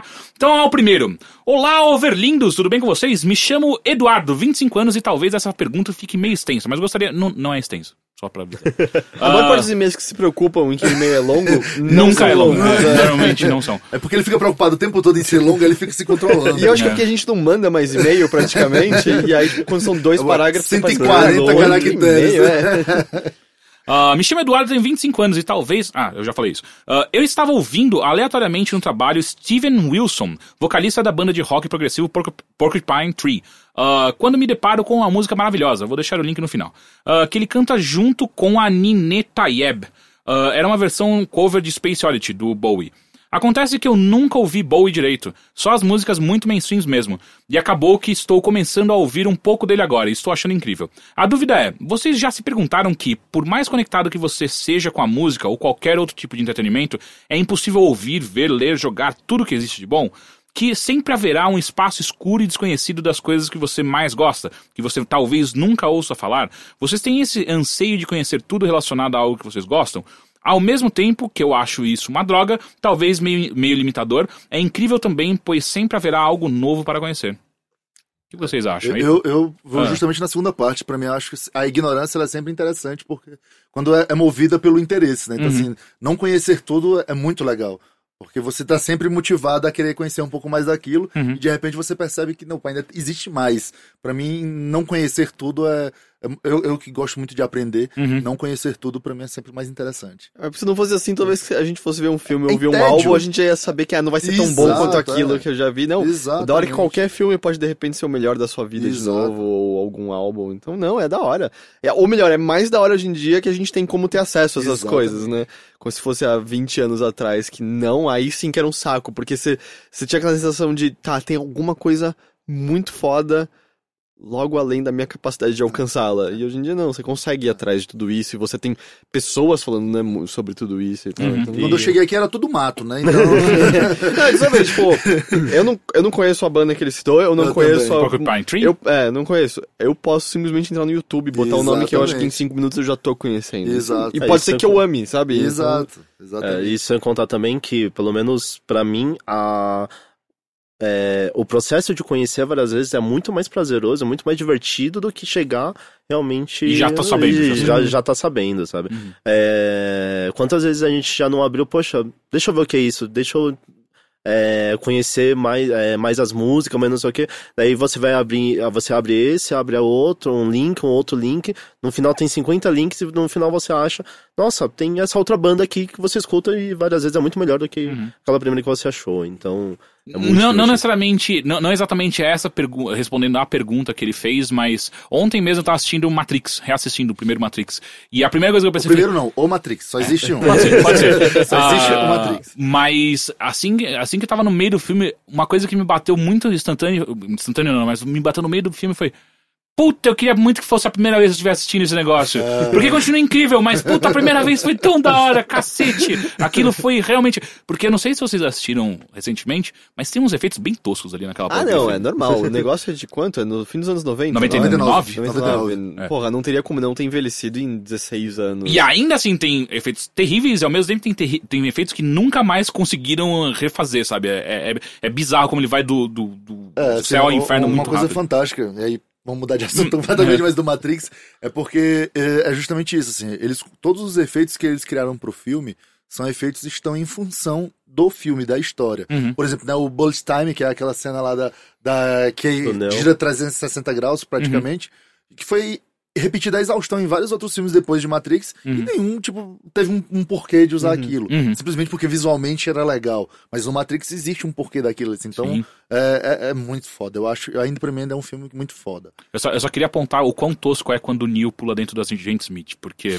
aquilo é Ah, tá, tudo bem. muito Realmente. tosco. Mas já é era de- provavelmente o efeito menos impressionante Não, da é, época, exato. Mas, assim. por exemplo, assim, eu, eu- um dos meus filmes assim, preferidos da vida, assim, de sempre, é o King Kong de 1933. Sério? Sério. Caralho. Eu amo, eu tenho esse Uhum. filme, né? Eu tenho um DVD dele. E, tipo, é absurdamente tosco, mas eu tenho uma paixão incrível por- justamente por isso, porque todo a- aquele efeito. Aí você tem que se despir da, de toda a concepção que você tem hoje em dia de, Uhum. de tecnologia, né? E você fica, porra, cara, olha só o que os caras fizeram, assim. E aí o que eles fizeram com o novo é tipo, puta, como que vocês conseguiram, cara? É impressionante. Apesar de eu gostar, e eu tenho também, só não tenho de 76, que é o que eu não gosto, mas. Vocês assim, vocês que passavam no SBT. é, exato, meia. que não era no Empire State Building, era nas duas torres que ele subia e tal. Ah, é? Eu não, eu não lembro disso. Ele sobe o quê? Assim? Tipo, quando eu subi na, na parede de Ele só casa? em uma das duas torres. Ah, É porra. igual criança quando sobe a porta. É, exato, é. Pô, ia ser demais a pessoa que Kong subindo assim. É, esse da, esse E aparece daí, a mãe dele, é. desce daí, você vai se machucar, caralho! Esse Ele daí escorrega. tem até a continuação, né? Que É, eles que é o voltam e filho encontram a Kinga tal, é, a King Konga. Konga lá, tipo, um- quê? É, Porque ele, aí- ele coloca um coração mecânico no King Kong. Sim. E aí ele, tipo, revive. Não, e aí tem uma cena fantástica, é quando o King Kong tá, tipo, cortejando a Kinga Konga lá. e aí, tipo, tá o casal de protagonistas, tipo, eles estão fazendo apenas o que a natureza tá mandando. E aí ele vira pra ela, vamos fazer o que a natureza está mandando. e aí, Tá tipo, é muito bom, porque eles transam com dois macacos gigantes transando ao lado. Meu Deus, que coisa maravilhosa! graças a Deus eu não lembrava disso. Nossa, cara. Agora ele fez o favor de fazer lembrar, mas é, Eu gosto do, do, do, do Peter Jackson, né? Do King Kong de 2005, porque ele é uma releitura direta do, do de 33. O lance dos dinossauros É, mesmo, né? exato. O de o de 76 ele não. é- Era, foi um barco petroleiro que entrou lá na região e tal. Não, esse não. Era o cara que queria fazer um filme, assim, bem Orson Welles mesmo. Quero estar lá naquele lugar, na Ilha da Caveira. Pena que o cara é Jack mais. Black, né? Pois é, eu acho que o Jack Black. é, Por sinal, o Jack Black ele, ele tentou fazer um, um Orson Welles mais jovem, mas não foi um Orson Welles, porque eu acho que Orson Welles só existe. É, eu, eu, próprio. eu chuto que, assim, dos atores da atualidade, não é o Jack Black que tem capacidade de ser como Orson Welles. Cara, se o Orson Welles fosse, fosse cantar Sexual Healing, ia ser o Eu cara, acho que ele sabe? Tipo, ser É, eu acho que o. Orson Welles conseguiria fazer escola do rock de boa. Nossa, que bosta, meu Deus do céu. E, e aí, assim, por exemplo, no King Kong de 33 era hum, stop motion, né? Então o movimento era lá, tipo, o cara mexia. E aí uma coisa engraçada é que é, existia uma, uma- um pelo, né? Era um brinquedo de massinha lá com pelo. E quando o cara ia mexer, ah, o pelo acabava ficando afundava e tal. E quando, no filme, quando passava, os pelos se mexiam. E todo mundo ficou, nossa, é um animal de verdade. tipo, e- e- os pelos ficam eriçados, os pelos mexem, não sei o que. Então, eu, eu acho que, é, eu, eu gosto disso, assim. Por mais que eu esteja assistindo, que eu sei que os efeitos são porcos, porcos mesmo assim, mas ah, se o efeito foi feito em função do filme, pra mim funciona. Uhum. É o caso do 3D. Eu detesto 3D porque até hoje o único filme em 3D que pra mim valeu a pena foi um documentário, que Ah, é o O Pina, Pina, né? que eu acho fantástico. Nunca assisti. Nossa, é É nossa, sobre a dançarina. é, Uhum. a Pina Bausch, né? E aí eram o Wim Wenders eram fazendo um documentário sobre ela, de repente deixou de ser sobre ela e sim sobre o trabalho dela. E é um documentário fantástico. E o 3D, o uso do 3D é perfeito pra aquele filme. Pra mim até hoje foi o único filme que funcionou em 3D. Legal. Próximo e-mail, que não tem nada a ver com isso tudo que a gente falou. Ah, e o cara começa meio triste. Hum, Oi? gente, oi, gente. Faz um tempo que penso em mandar esse e-mail, mas me falta coragem. Não sei exatamente o que escrever e não acho que exista um conselho que vá realmente me ajudar. Anyway, here goes nothing. Eu acho que atingi um point of no return em ser um nada na vida, por onde começar. Tenho 22 anos e sendo a pessoa mais tímida e insegura, socialmente disfuncional que já caminhou sobre a Terra. Praticamente não tenho amigos, converso pouco com os que tenho, e só pela internet, e nunca cheguei perto de ter qualquer relação barra interação amorosa. O número de palavras que eu já troquei com uma garota na vida não encheria uma página do Word. Eu sou completamente incapaz de superar essa trava social. Na minha cabeça maluca, eu simplesmente assumo que todos me odeiam e que é melhor não tentar nada do que correr o risco, a certeza de ser rejeitado. Então ajo como se não me importasse com nada e ninguém. E muitas vezes pago de babaca por, por isso com as poucas pessoas que se aproximam de mim. Vocês provavelmente vão re- recomendar um psicólogo, mas para, para isso eu teria que conversar honestamente com meus pais e admitir que existem problemas na minha vida, algo que eu não conseguiria fazer. E se não bastasse ser um nada na vida social, sou assim também na vida profissional. Tecnicamente faço faculdade de computação, mas há um ano e meio tive que trancar a faculdade por problemas de grana. E desde então eu simplesmente estou à toa na vida. Tento procurar estágios, mas nunca tive sucesso, e tento me manter ocupado, fazendo e aprendendo alguma coisa, alguma coisa pela internet mesmo. Mas acabo não conseguindo juntar forças, forças para nada. Já parei incontáveis projetos pela metade, mesmo tendo um cronograma pessoal de estudo a seguir, nunca consigo ser produtivo. Vou dormir toda noite com o pensamento, ok, mas amanhã eu consigo de verdade. E quando acordo, continuo perdendo meu tempo com nada. Tipo como estou fazendo nesse momento. Sendo, na- sendo ainda mais aberto aqui, não acho que computação é pra mim. Mesmo quando estava na faculdade, percebia que eu não era bom naquilo. At all. mas não, consegui, não conseguiria admitir isso pra mim ou pra familiares e começar de novo em outra coisa. Basicamente, eu fico o dia inteiro em casa me distraindo com besteiras na internet, jogando, assistindo coisas, me sentindo um bosta ao me distrair com isso por não estar fazendo nada de útil que vai levar minha vida pra frente. Sem ter ninguém pra dividir isso, não conseguindo enxergar pra onde eu vou daqui e sabendo de que tudo, tudo, tudo isso é culpa única e exclusivamente minha, por ter a força de, de vontade de um vegetal. Desculpa pelo e-mail gigante, não sei se consegui escrever bem o que eu queria, mas tá aí. Foda, né? Eu não sabia que eu tinha escrito pra vocês. É, puta, cara. é- Assim, primeiro, você, não, você não atingiu o ponto de no return. né? É, é, eu acho que isso é, é absurdo. Ainda mais aos 22 anos, sabe? Tipo. ah, uma, uma história que eu sempre achei muito interessante é, é, é o do meu psicólogo. O meu psicólogo, ele, ele foi arquiteto durante 50 anos da vida dele. E aos 50 anos ele olhou e falou assim: Puta, nada faz sentido o que eu tô fazendo de verdade, sabe? Não, não é o que eu quero fazer. E aos 50 anos ele entrou na faculdade de psicologia e ele, ele, ele é psicólogo há 15 anos. Ele fala, caralho, o cara, depois de 50 anos fazendo um bagulho só, ele parou tudo e foi pra uma área que não tem nada a ver com arquitetura e começou de novo, do zero, uma, uma nova profissão. E hoje, é, hoje, aparentemente, ele é feliz no que ele faz tal. Então, é, ele sempre foi um exemplo muito interessante que eu, que eu olho e falo, caralho, isso é muito foda, sabe? Tipo, você conseguir recomeçar, não importa a sua idade. Isso é sempre muito do caralho. Então, acho que é muito importante você ter isso na sua cabeça. Não é um fim.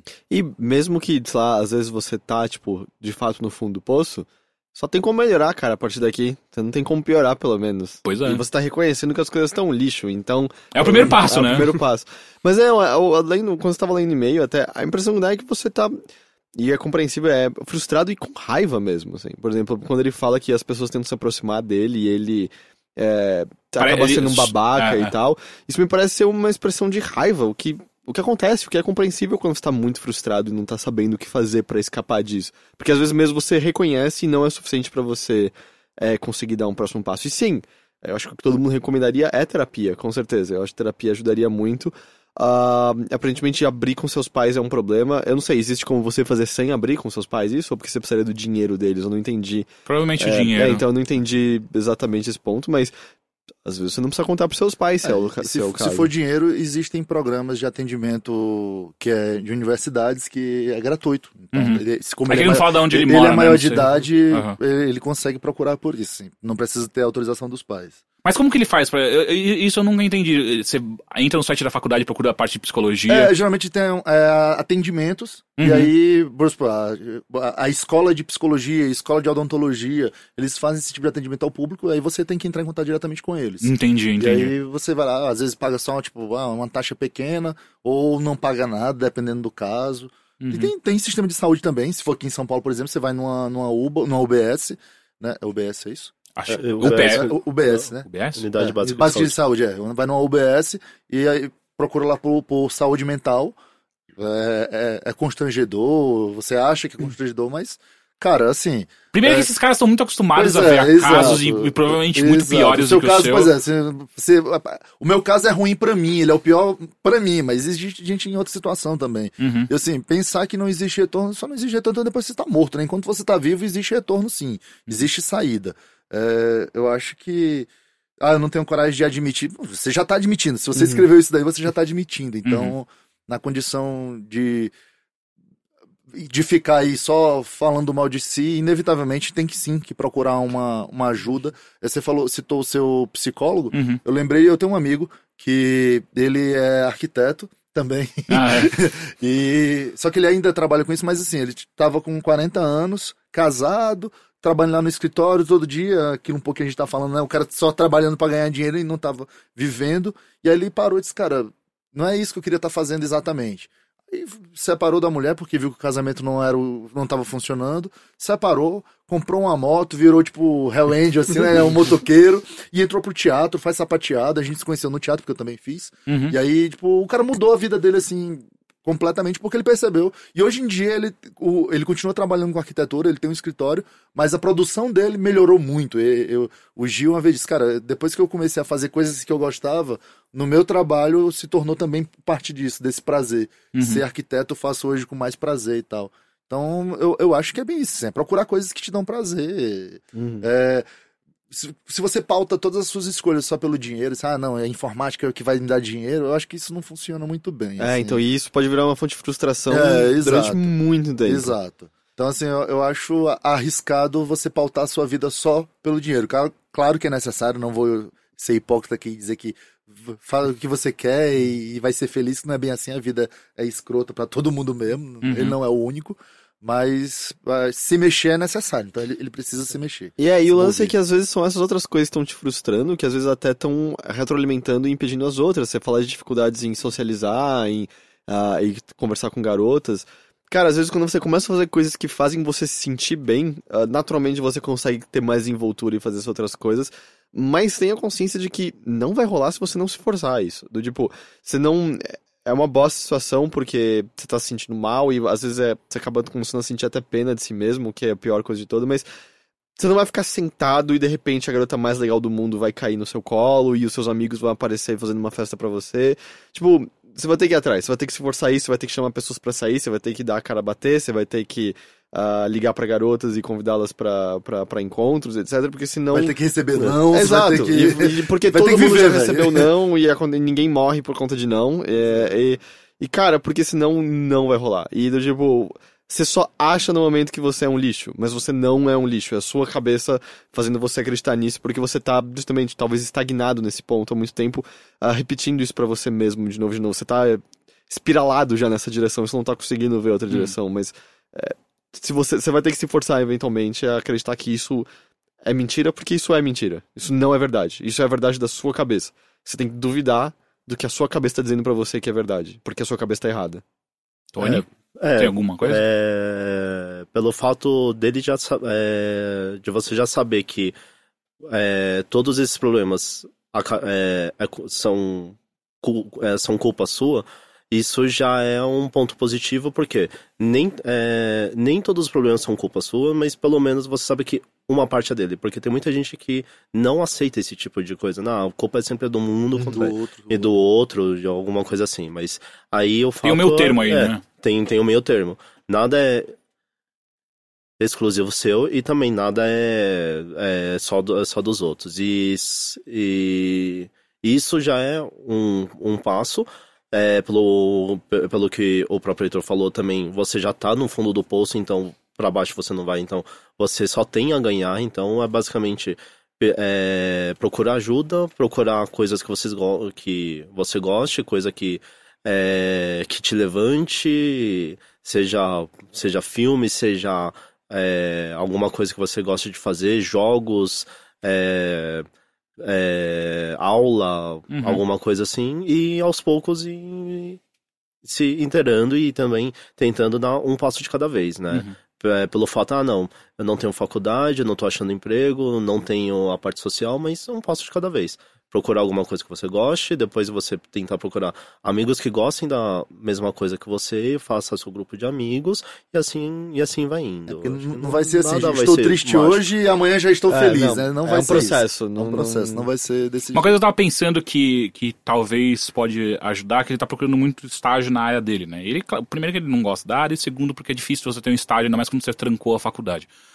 Estágio já é uma coisa difícil de você conseguir. Às vezes, cara, tipo, puta, sério, apela e arranja um emprego no shopping, saca? Ah. Vai ser uma merda, você vai se fuder por uns meses aí, mas pelo menos você vai ter, um, experiência que é importante, dois, vai ter grana pra você conseguir ir atrás das coisas que você quer, e três, você vai sair da sua Vai casa, você vai, é é, você vai encontrar com pessoas, às vezes não é o shopping, às vezes é outra coisa, mas eu digo, começa a pensar também que computação não é, não, não é necessariamente a única coisa que você pode- consegue fazer na sua vida, sabe? Tipo, você consegue fazer outras coisas, às vezes você gosta, sei lá, tipo, vai na comics, sabe? Tipo, vê se tem emprego, tá sobrando, tá, tá, tá faltando alguém lá, ajuda os caras da comics, ou então na, na sei lá, na Devir, ah, ah, coisas de nerd que eu tô pensando agora. Vai ser balconista do McDonald's, Também, cara, sabe? Mas sabe? se sai de casa. É, sai é, de é. casa. Sair de casa é bem importante. É, é importantíssimo, é importantíssimo. Quando você tá num estado depressivo, é, você ficar em casa vai ser sempre mais é, convidativo a sua cama, ela sempre vai ser mais interessante. E não, cara, não é. Você precisa sair de casa, você precisa ver outras coisas, escutar outros sons, ter outras experiências.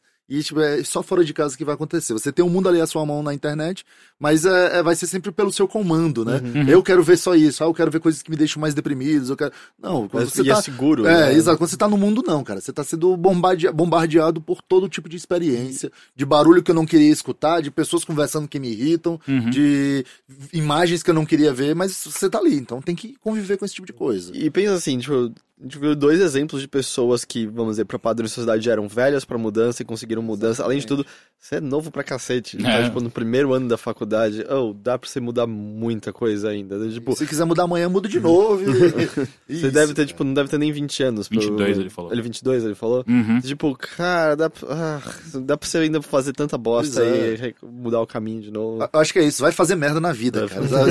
Vai cometer Descubra- erros, sabe? Vai, vai, Descubra o que, que você É, gosta exato, vai fazendo cometer errando. erro. É só errando que a vai, gente vai aprende. errar muito. Eu acho que, que é, é muito, muito bom isso, assim. A gente às vezes tem um, um problema de, de esperar o, o, o extraordinário, e talvez o ordinário é que seja legal, sabe? Assim, Uhum. O comum, o do dia a dia, a rotina, talvez sej- sejam coisas legais também. Então, só que você precisa viver, velho. Você, você precisa errar, você precisa fazer decisão escrota, você tem que cometer falhas pra poder entender o que que tá acontecendo e o que que você precisa ou não pra si. Legal, e último e-mail. Olá, overzeiros. Meu nome é Patrícia, tenho 23 anos de Cuiabá. Vocês nunca comentaram sobre parques de diversão temáticos, aquáticos? Vocês gostam? Se sim, quais? Se não, por quê?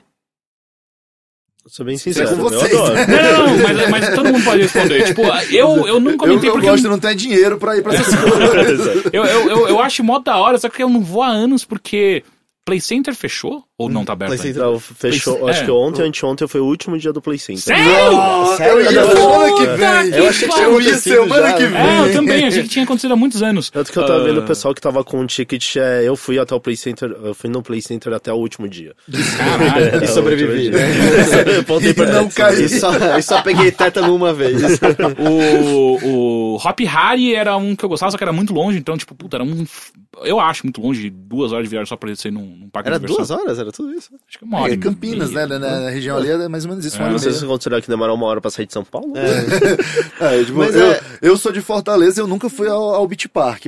Porque é caro. E falam que Eu é incrível, adoraria. né, o Beach Park Eu adoraria, mas é caro Mas é. pra caralho. Eu, mas é, tipo, eu é falta de adoro. dinheiro. O lance é que, tipo, aqui, é, aqui em São Paulo você tinha basicamente, né? Era o Play Center e o Hop Harry. E, tipo, o aquático tinha o Wet n Wild que eu conhecia. Que é do E lado tinha do do Gugu. Center. Do lado, e teve do, do- do lado do Hop Harry, não é? É, É, do, do, do- do. E teve o do Gugu por Tá bom, alguns né? anos. Aí tinha a banheira lá do Google. Mas foi, no- Uba, uba, foi uba. nesse do Gugu que eu fui e eu quase morri no, no, no toboágua porque eu fui no mais tenso e não era pra eu, eu não podia entrar, Não eu era muito podia. novo. Mas meu pai não deixou entrar e eu quase morri afogado. Nossa. Mas é, o Wet n Wild eu lembro que eu não curti muito. Eu lembro que eu achei, tipo, eu gosto dos tobogãs, não tinha muito tobogã e tal. Mas o Hop Harry eu sempre achei muito legal. Eu amo montanha-russa. eu tive amo- vontade de ir no, do Beto Carreiro. Cara, Cara, eu fui quando criança. foi? Quando criança eu Eu fui. tinha muita vontade. E eu lembro que eu gostei muito, porque, bom, eu nunca fui pra Disney, então eu não tenho comparação. Mas tem um monte de coisa Foi que melhor tá... que a Disney.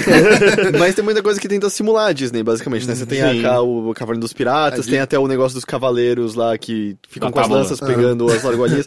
Eu achei fantástico. Ah, ele eu tem a montanha russa lá, se não me engano, ela é a quinta maior do, da América Latina ou das Américas, uma coisa assim. A montanha É, ele russa falava dele, né? alguma coisa que a montanha russa era a dele. quinta maior do, Quando, das eu, fu- Américas. é, quando eu acho. era criança eu fui, eu achei animal. Mas quando eu fui, o Beto Carreiro tava vivo até. Então, Tem uns dias aí já. Caralho, você viu o Faísca? É Faísca? não, não, o Beto Carreiro não tava se apresentando. Ah, na- Tava só vivo, né? É, Mas só era tava- Mas é o Faísca, né? O nome do Acho cavalo. que era. Bom, eu acho que eu vi na TV, né, algumas vezes. É. Né?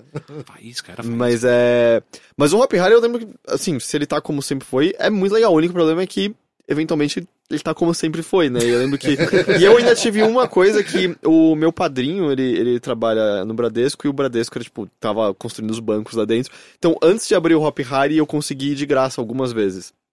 Então, no, tipo, eu acho que no total eu devo ter ido umas 5 ou 6 vezes no Hop Harry. Então, eventualmente, tipo, você foi. E cada vez que você vai, você vai duas, três vezes na mesma montanha russa, eventualmente já. Começa a enjoar já um foi, pouquinho. né? já embora. deu. Mas eu lembro de achar muito legal, é só que eu nunca tive oportunidade de ir em outros lugares e tal, porque. Não, é, lá. o que eu já fui. Bom, Play Center, Hop Harry. Tem um lá em Itaquera, tem um tipo um mini parquezinho, entendeu? Fui lá. É, Wet n Wild.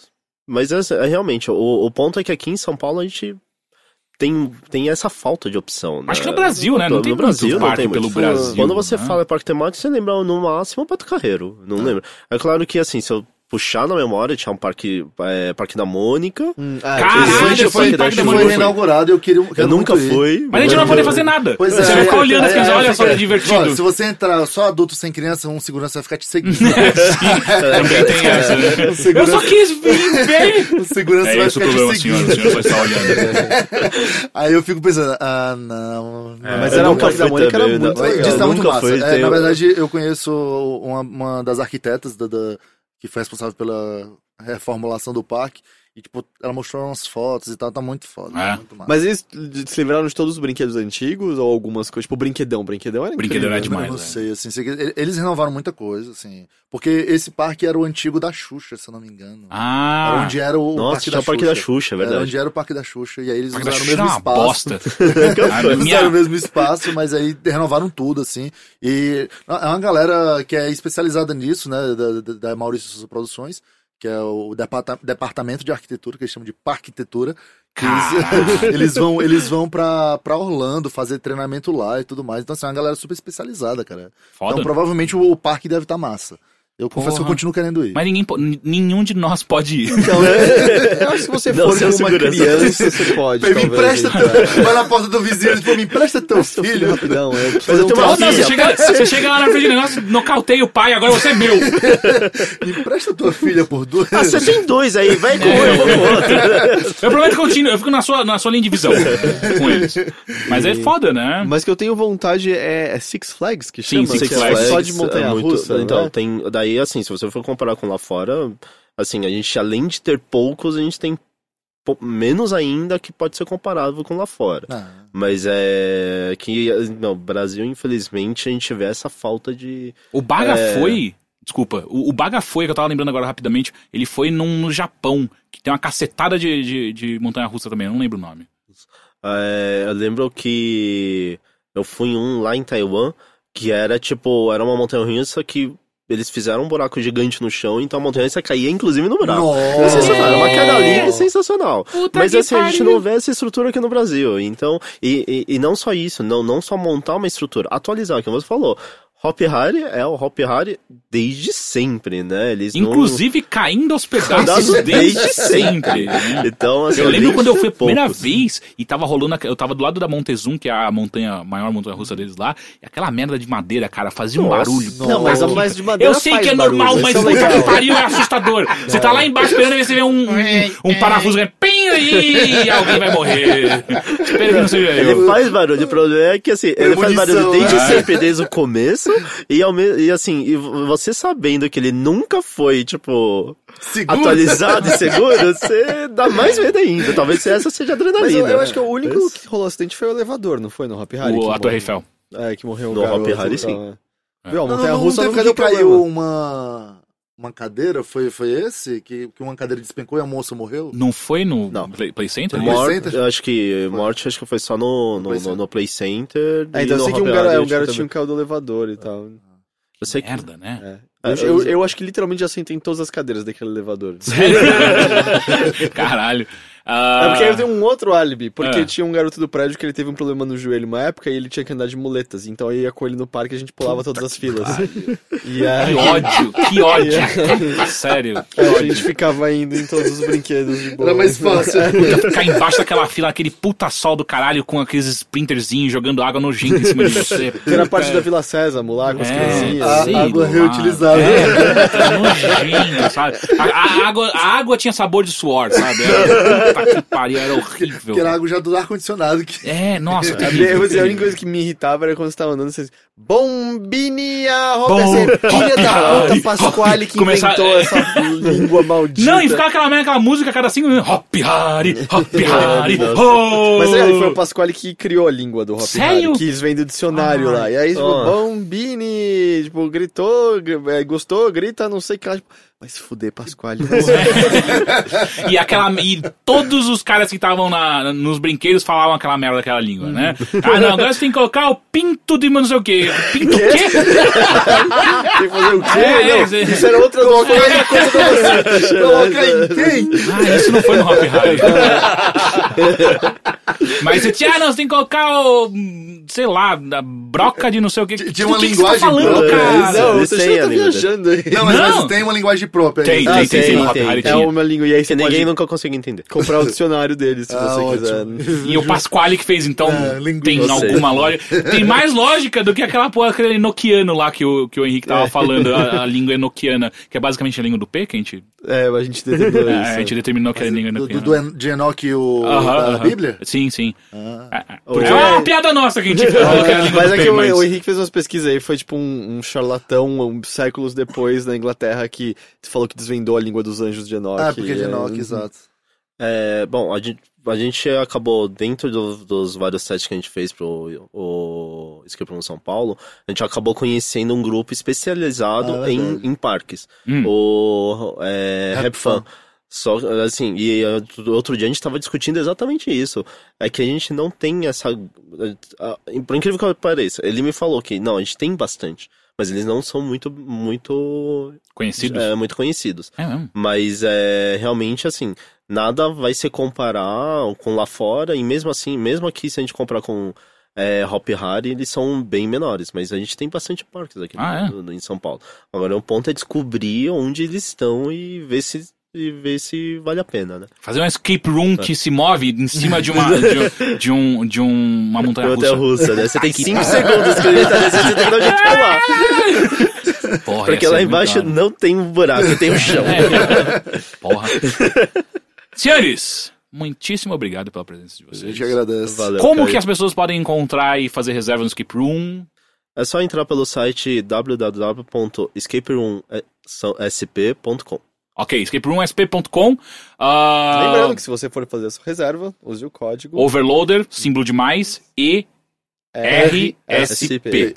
Ah, Danilo, você escreve também em outro lugar, onde as pessoas podem te ler? Eu escrevo para um blog chamado Vem Vértebras, Bem vértebras. vemvértebras.blogspot.com.br. Todo dia primeiro do mês tem texto meu, Ó, legal. são contos. É, também tem o, o meu outro blog, que é esse é meu mesmo, é Tacacara, Tá com a cara. com um K, né? Uhum. cacara.blogspot.com.br. Aí são, nesse aí específico, só textos meus, né? No, no Vem Vértebras é um blog de literatura, então todo dia ímpar tem texto diferente lá de algum autor. Entendi. Eu acho legal que no, nos tempos de WordPress a galera usando Blogspot, eu sempre acho, cara, como, que existe ainda Blogspot? Bizarro. se Ainda mantém, existe, né? ainda se mantém. O, o Jota, que é o, o meu Sou. sócio do Escape Room São Paulo, ele também escreve, só que ele escreve só, só sobre escapes. Ah, legal. E um pouco diferente da, é, da maioria dos textos de escape que a gente vê, que é, ah, eu fui em tal lugar e gostei, saí, não gostei, ele escreve aí uma, algo mais técnico e um pouco do nosso lado do escape, né? Hum. Em relação é, como que funcionam os testes, é, a, a história e tudo. E ele escreve no dicas de como Como fugir é, de uma como sala. fu- tipo, Aliás, como tem alguma dica pra como fugir de uma sala? Cara, a, que vocês queiram comprar. É, acho que o principal é a comunicação, é você não é, subestimar o, Eu seu odeio colega. essas dicas, cara. Elas não são práticas. Não são Elas práticas. não são práticas. Mas é o que Cheira que é, funciona, tipo, cara. leve, tipo, um, um arame bolso. Como que eu faço? Se eu, se eu bater em alguém, eu posso sair mais rápido? A Sim. gente, a gente fez uma, uma, uma pegadinha, um trote com um novo funcionário da sala. Acho que ele ia treinar isso. ele, né? Então, ah, Aí chamou os amigos e os meninos entraram com, com estilete, com chave de fenda. e aí durante o jogo E foram aí tirando- morreu. Foram tirando o estilete pra usar, pra abrir as cara. coisas. Ele, senhor, você não precisa usar isso. senhor, o senhor não precisa usar isso. Isso eu sou em você, filho da puta. Tem certeza? Essa chave de fenda abre essa gaveta. Senhor, o senhor não precisa usar. Existe uma chave na sala pro senhor encontrar. Caralho, que mancada com cara. Puta que pariu, Mas sacanagem. assim, eu não preciso ou eu não quero? Mas eu eu, não posso posso. usar, né? E aí, assim, é, então é, é basicamente assim, é, evitar o overthink, né, que é pensar demais também, do tipo, às vezes quando a pista diz vire a página do livro, é só virar a página do livro, sabe? Ou senão, às vezes tem um pontinho na parede e não é nada. É, É só, só uma sujeira, um pontinho. Puta, na, na, ah, já fiquei muito tempo parado na porra do ateliê nisso. Eu ficava olhando, cara, aquele prego tem que ter alguma coisa. Não é possível. Exatamente. Ah, não! Puta! Tinha, vocês deram um negócio pra gente assim que a gente entra na sala. Eu falei, tem Ah, alguma o coisa. É, tem alguma coisa nessa porra, não é possível. Não, não, não, eu me nego. Até o final eu ainda fiquei, isso aqui tem alguma coisa, cara. Então ter, é, né? é- é isso, né? É evitar o pensar demais. Às vezes o, o óbvio é realmente aquilo. E também fugir do óbvio. É, é meio contraditório, mas é isso, né? Tentar pensar fora da caixa, mas também não deixar o pensamento ir longe demais, né? Assim, Uhum. Às vezes quando diz lá, tipo, virar a página é realmente só virar a página e não virar a vida. Virar a página. Pera, vida, gente, não, sou mas- uma nova pessoa. Pronto, virei a Tô página. pedindo demissão agora, o chefe tá aqui. Demissão. Caguei pro senhor, Já caguei tá pro senhor. Você tá vindo pelo vídeo, então tô chatosa. já Vira na o hora. próprio com o pau. Foda-se, vire a Até esse página. cadeado abrir, vou ficar girando. Fazendo pirocóptero com o pau e eu, foda-se, caguei pra essa vida. Pronto, virei a virei a página. página. Mas é, acho que tem um pouco mais de dicas lá no. É, em um dos textos que Ah, o textos. escreveu, Hum. então Ah, lá tem. Onde que ele escreve bastante. mesmo? Qual é o Soul site? Geek. Soul Geek. soulgeek.com.br, é isso? Exato. Legal, então. Gente, muito, muito obrigado pela presença de vocês. oportunidade. Apareçam Valeu, no Caio. Escape Room SP. Usem o, o cupom do Overloader que tá no, no, no post também pra ajudar. E é isso. Até a semana que vem. Valeu. Tchau. Valeu. Tchau!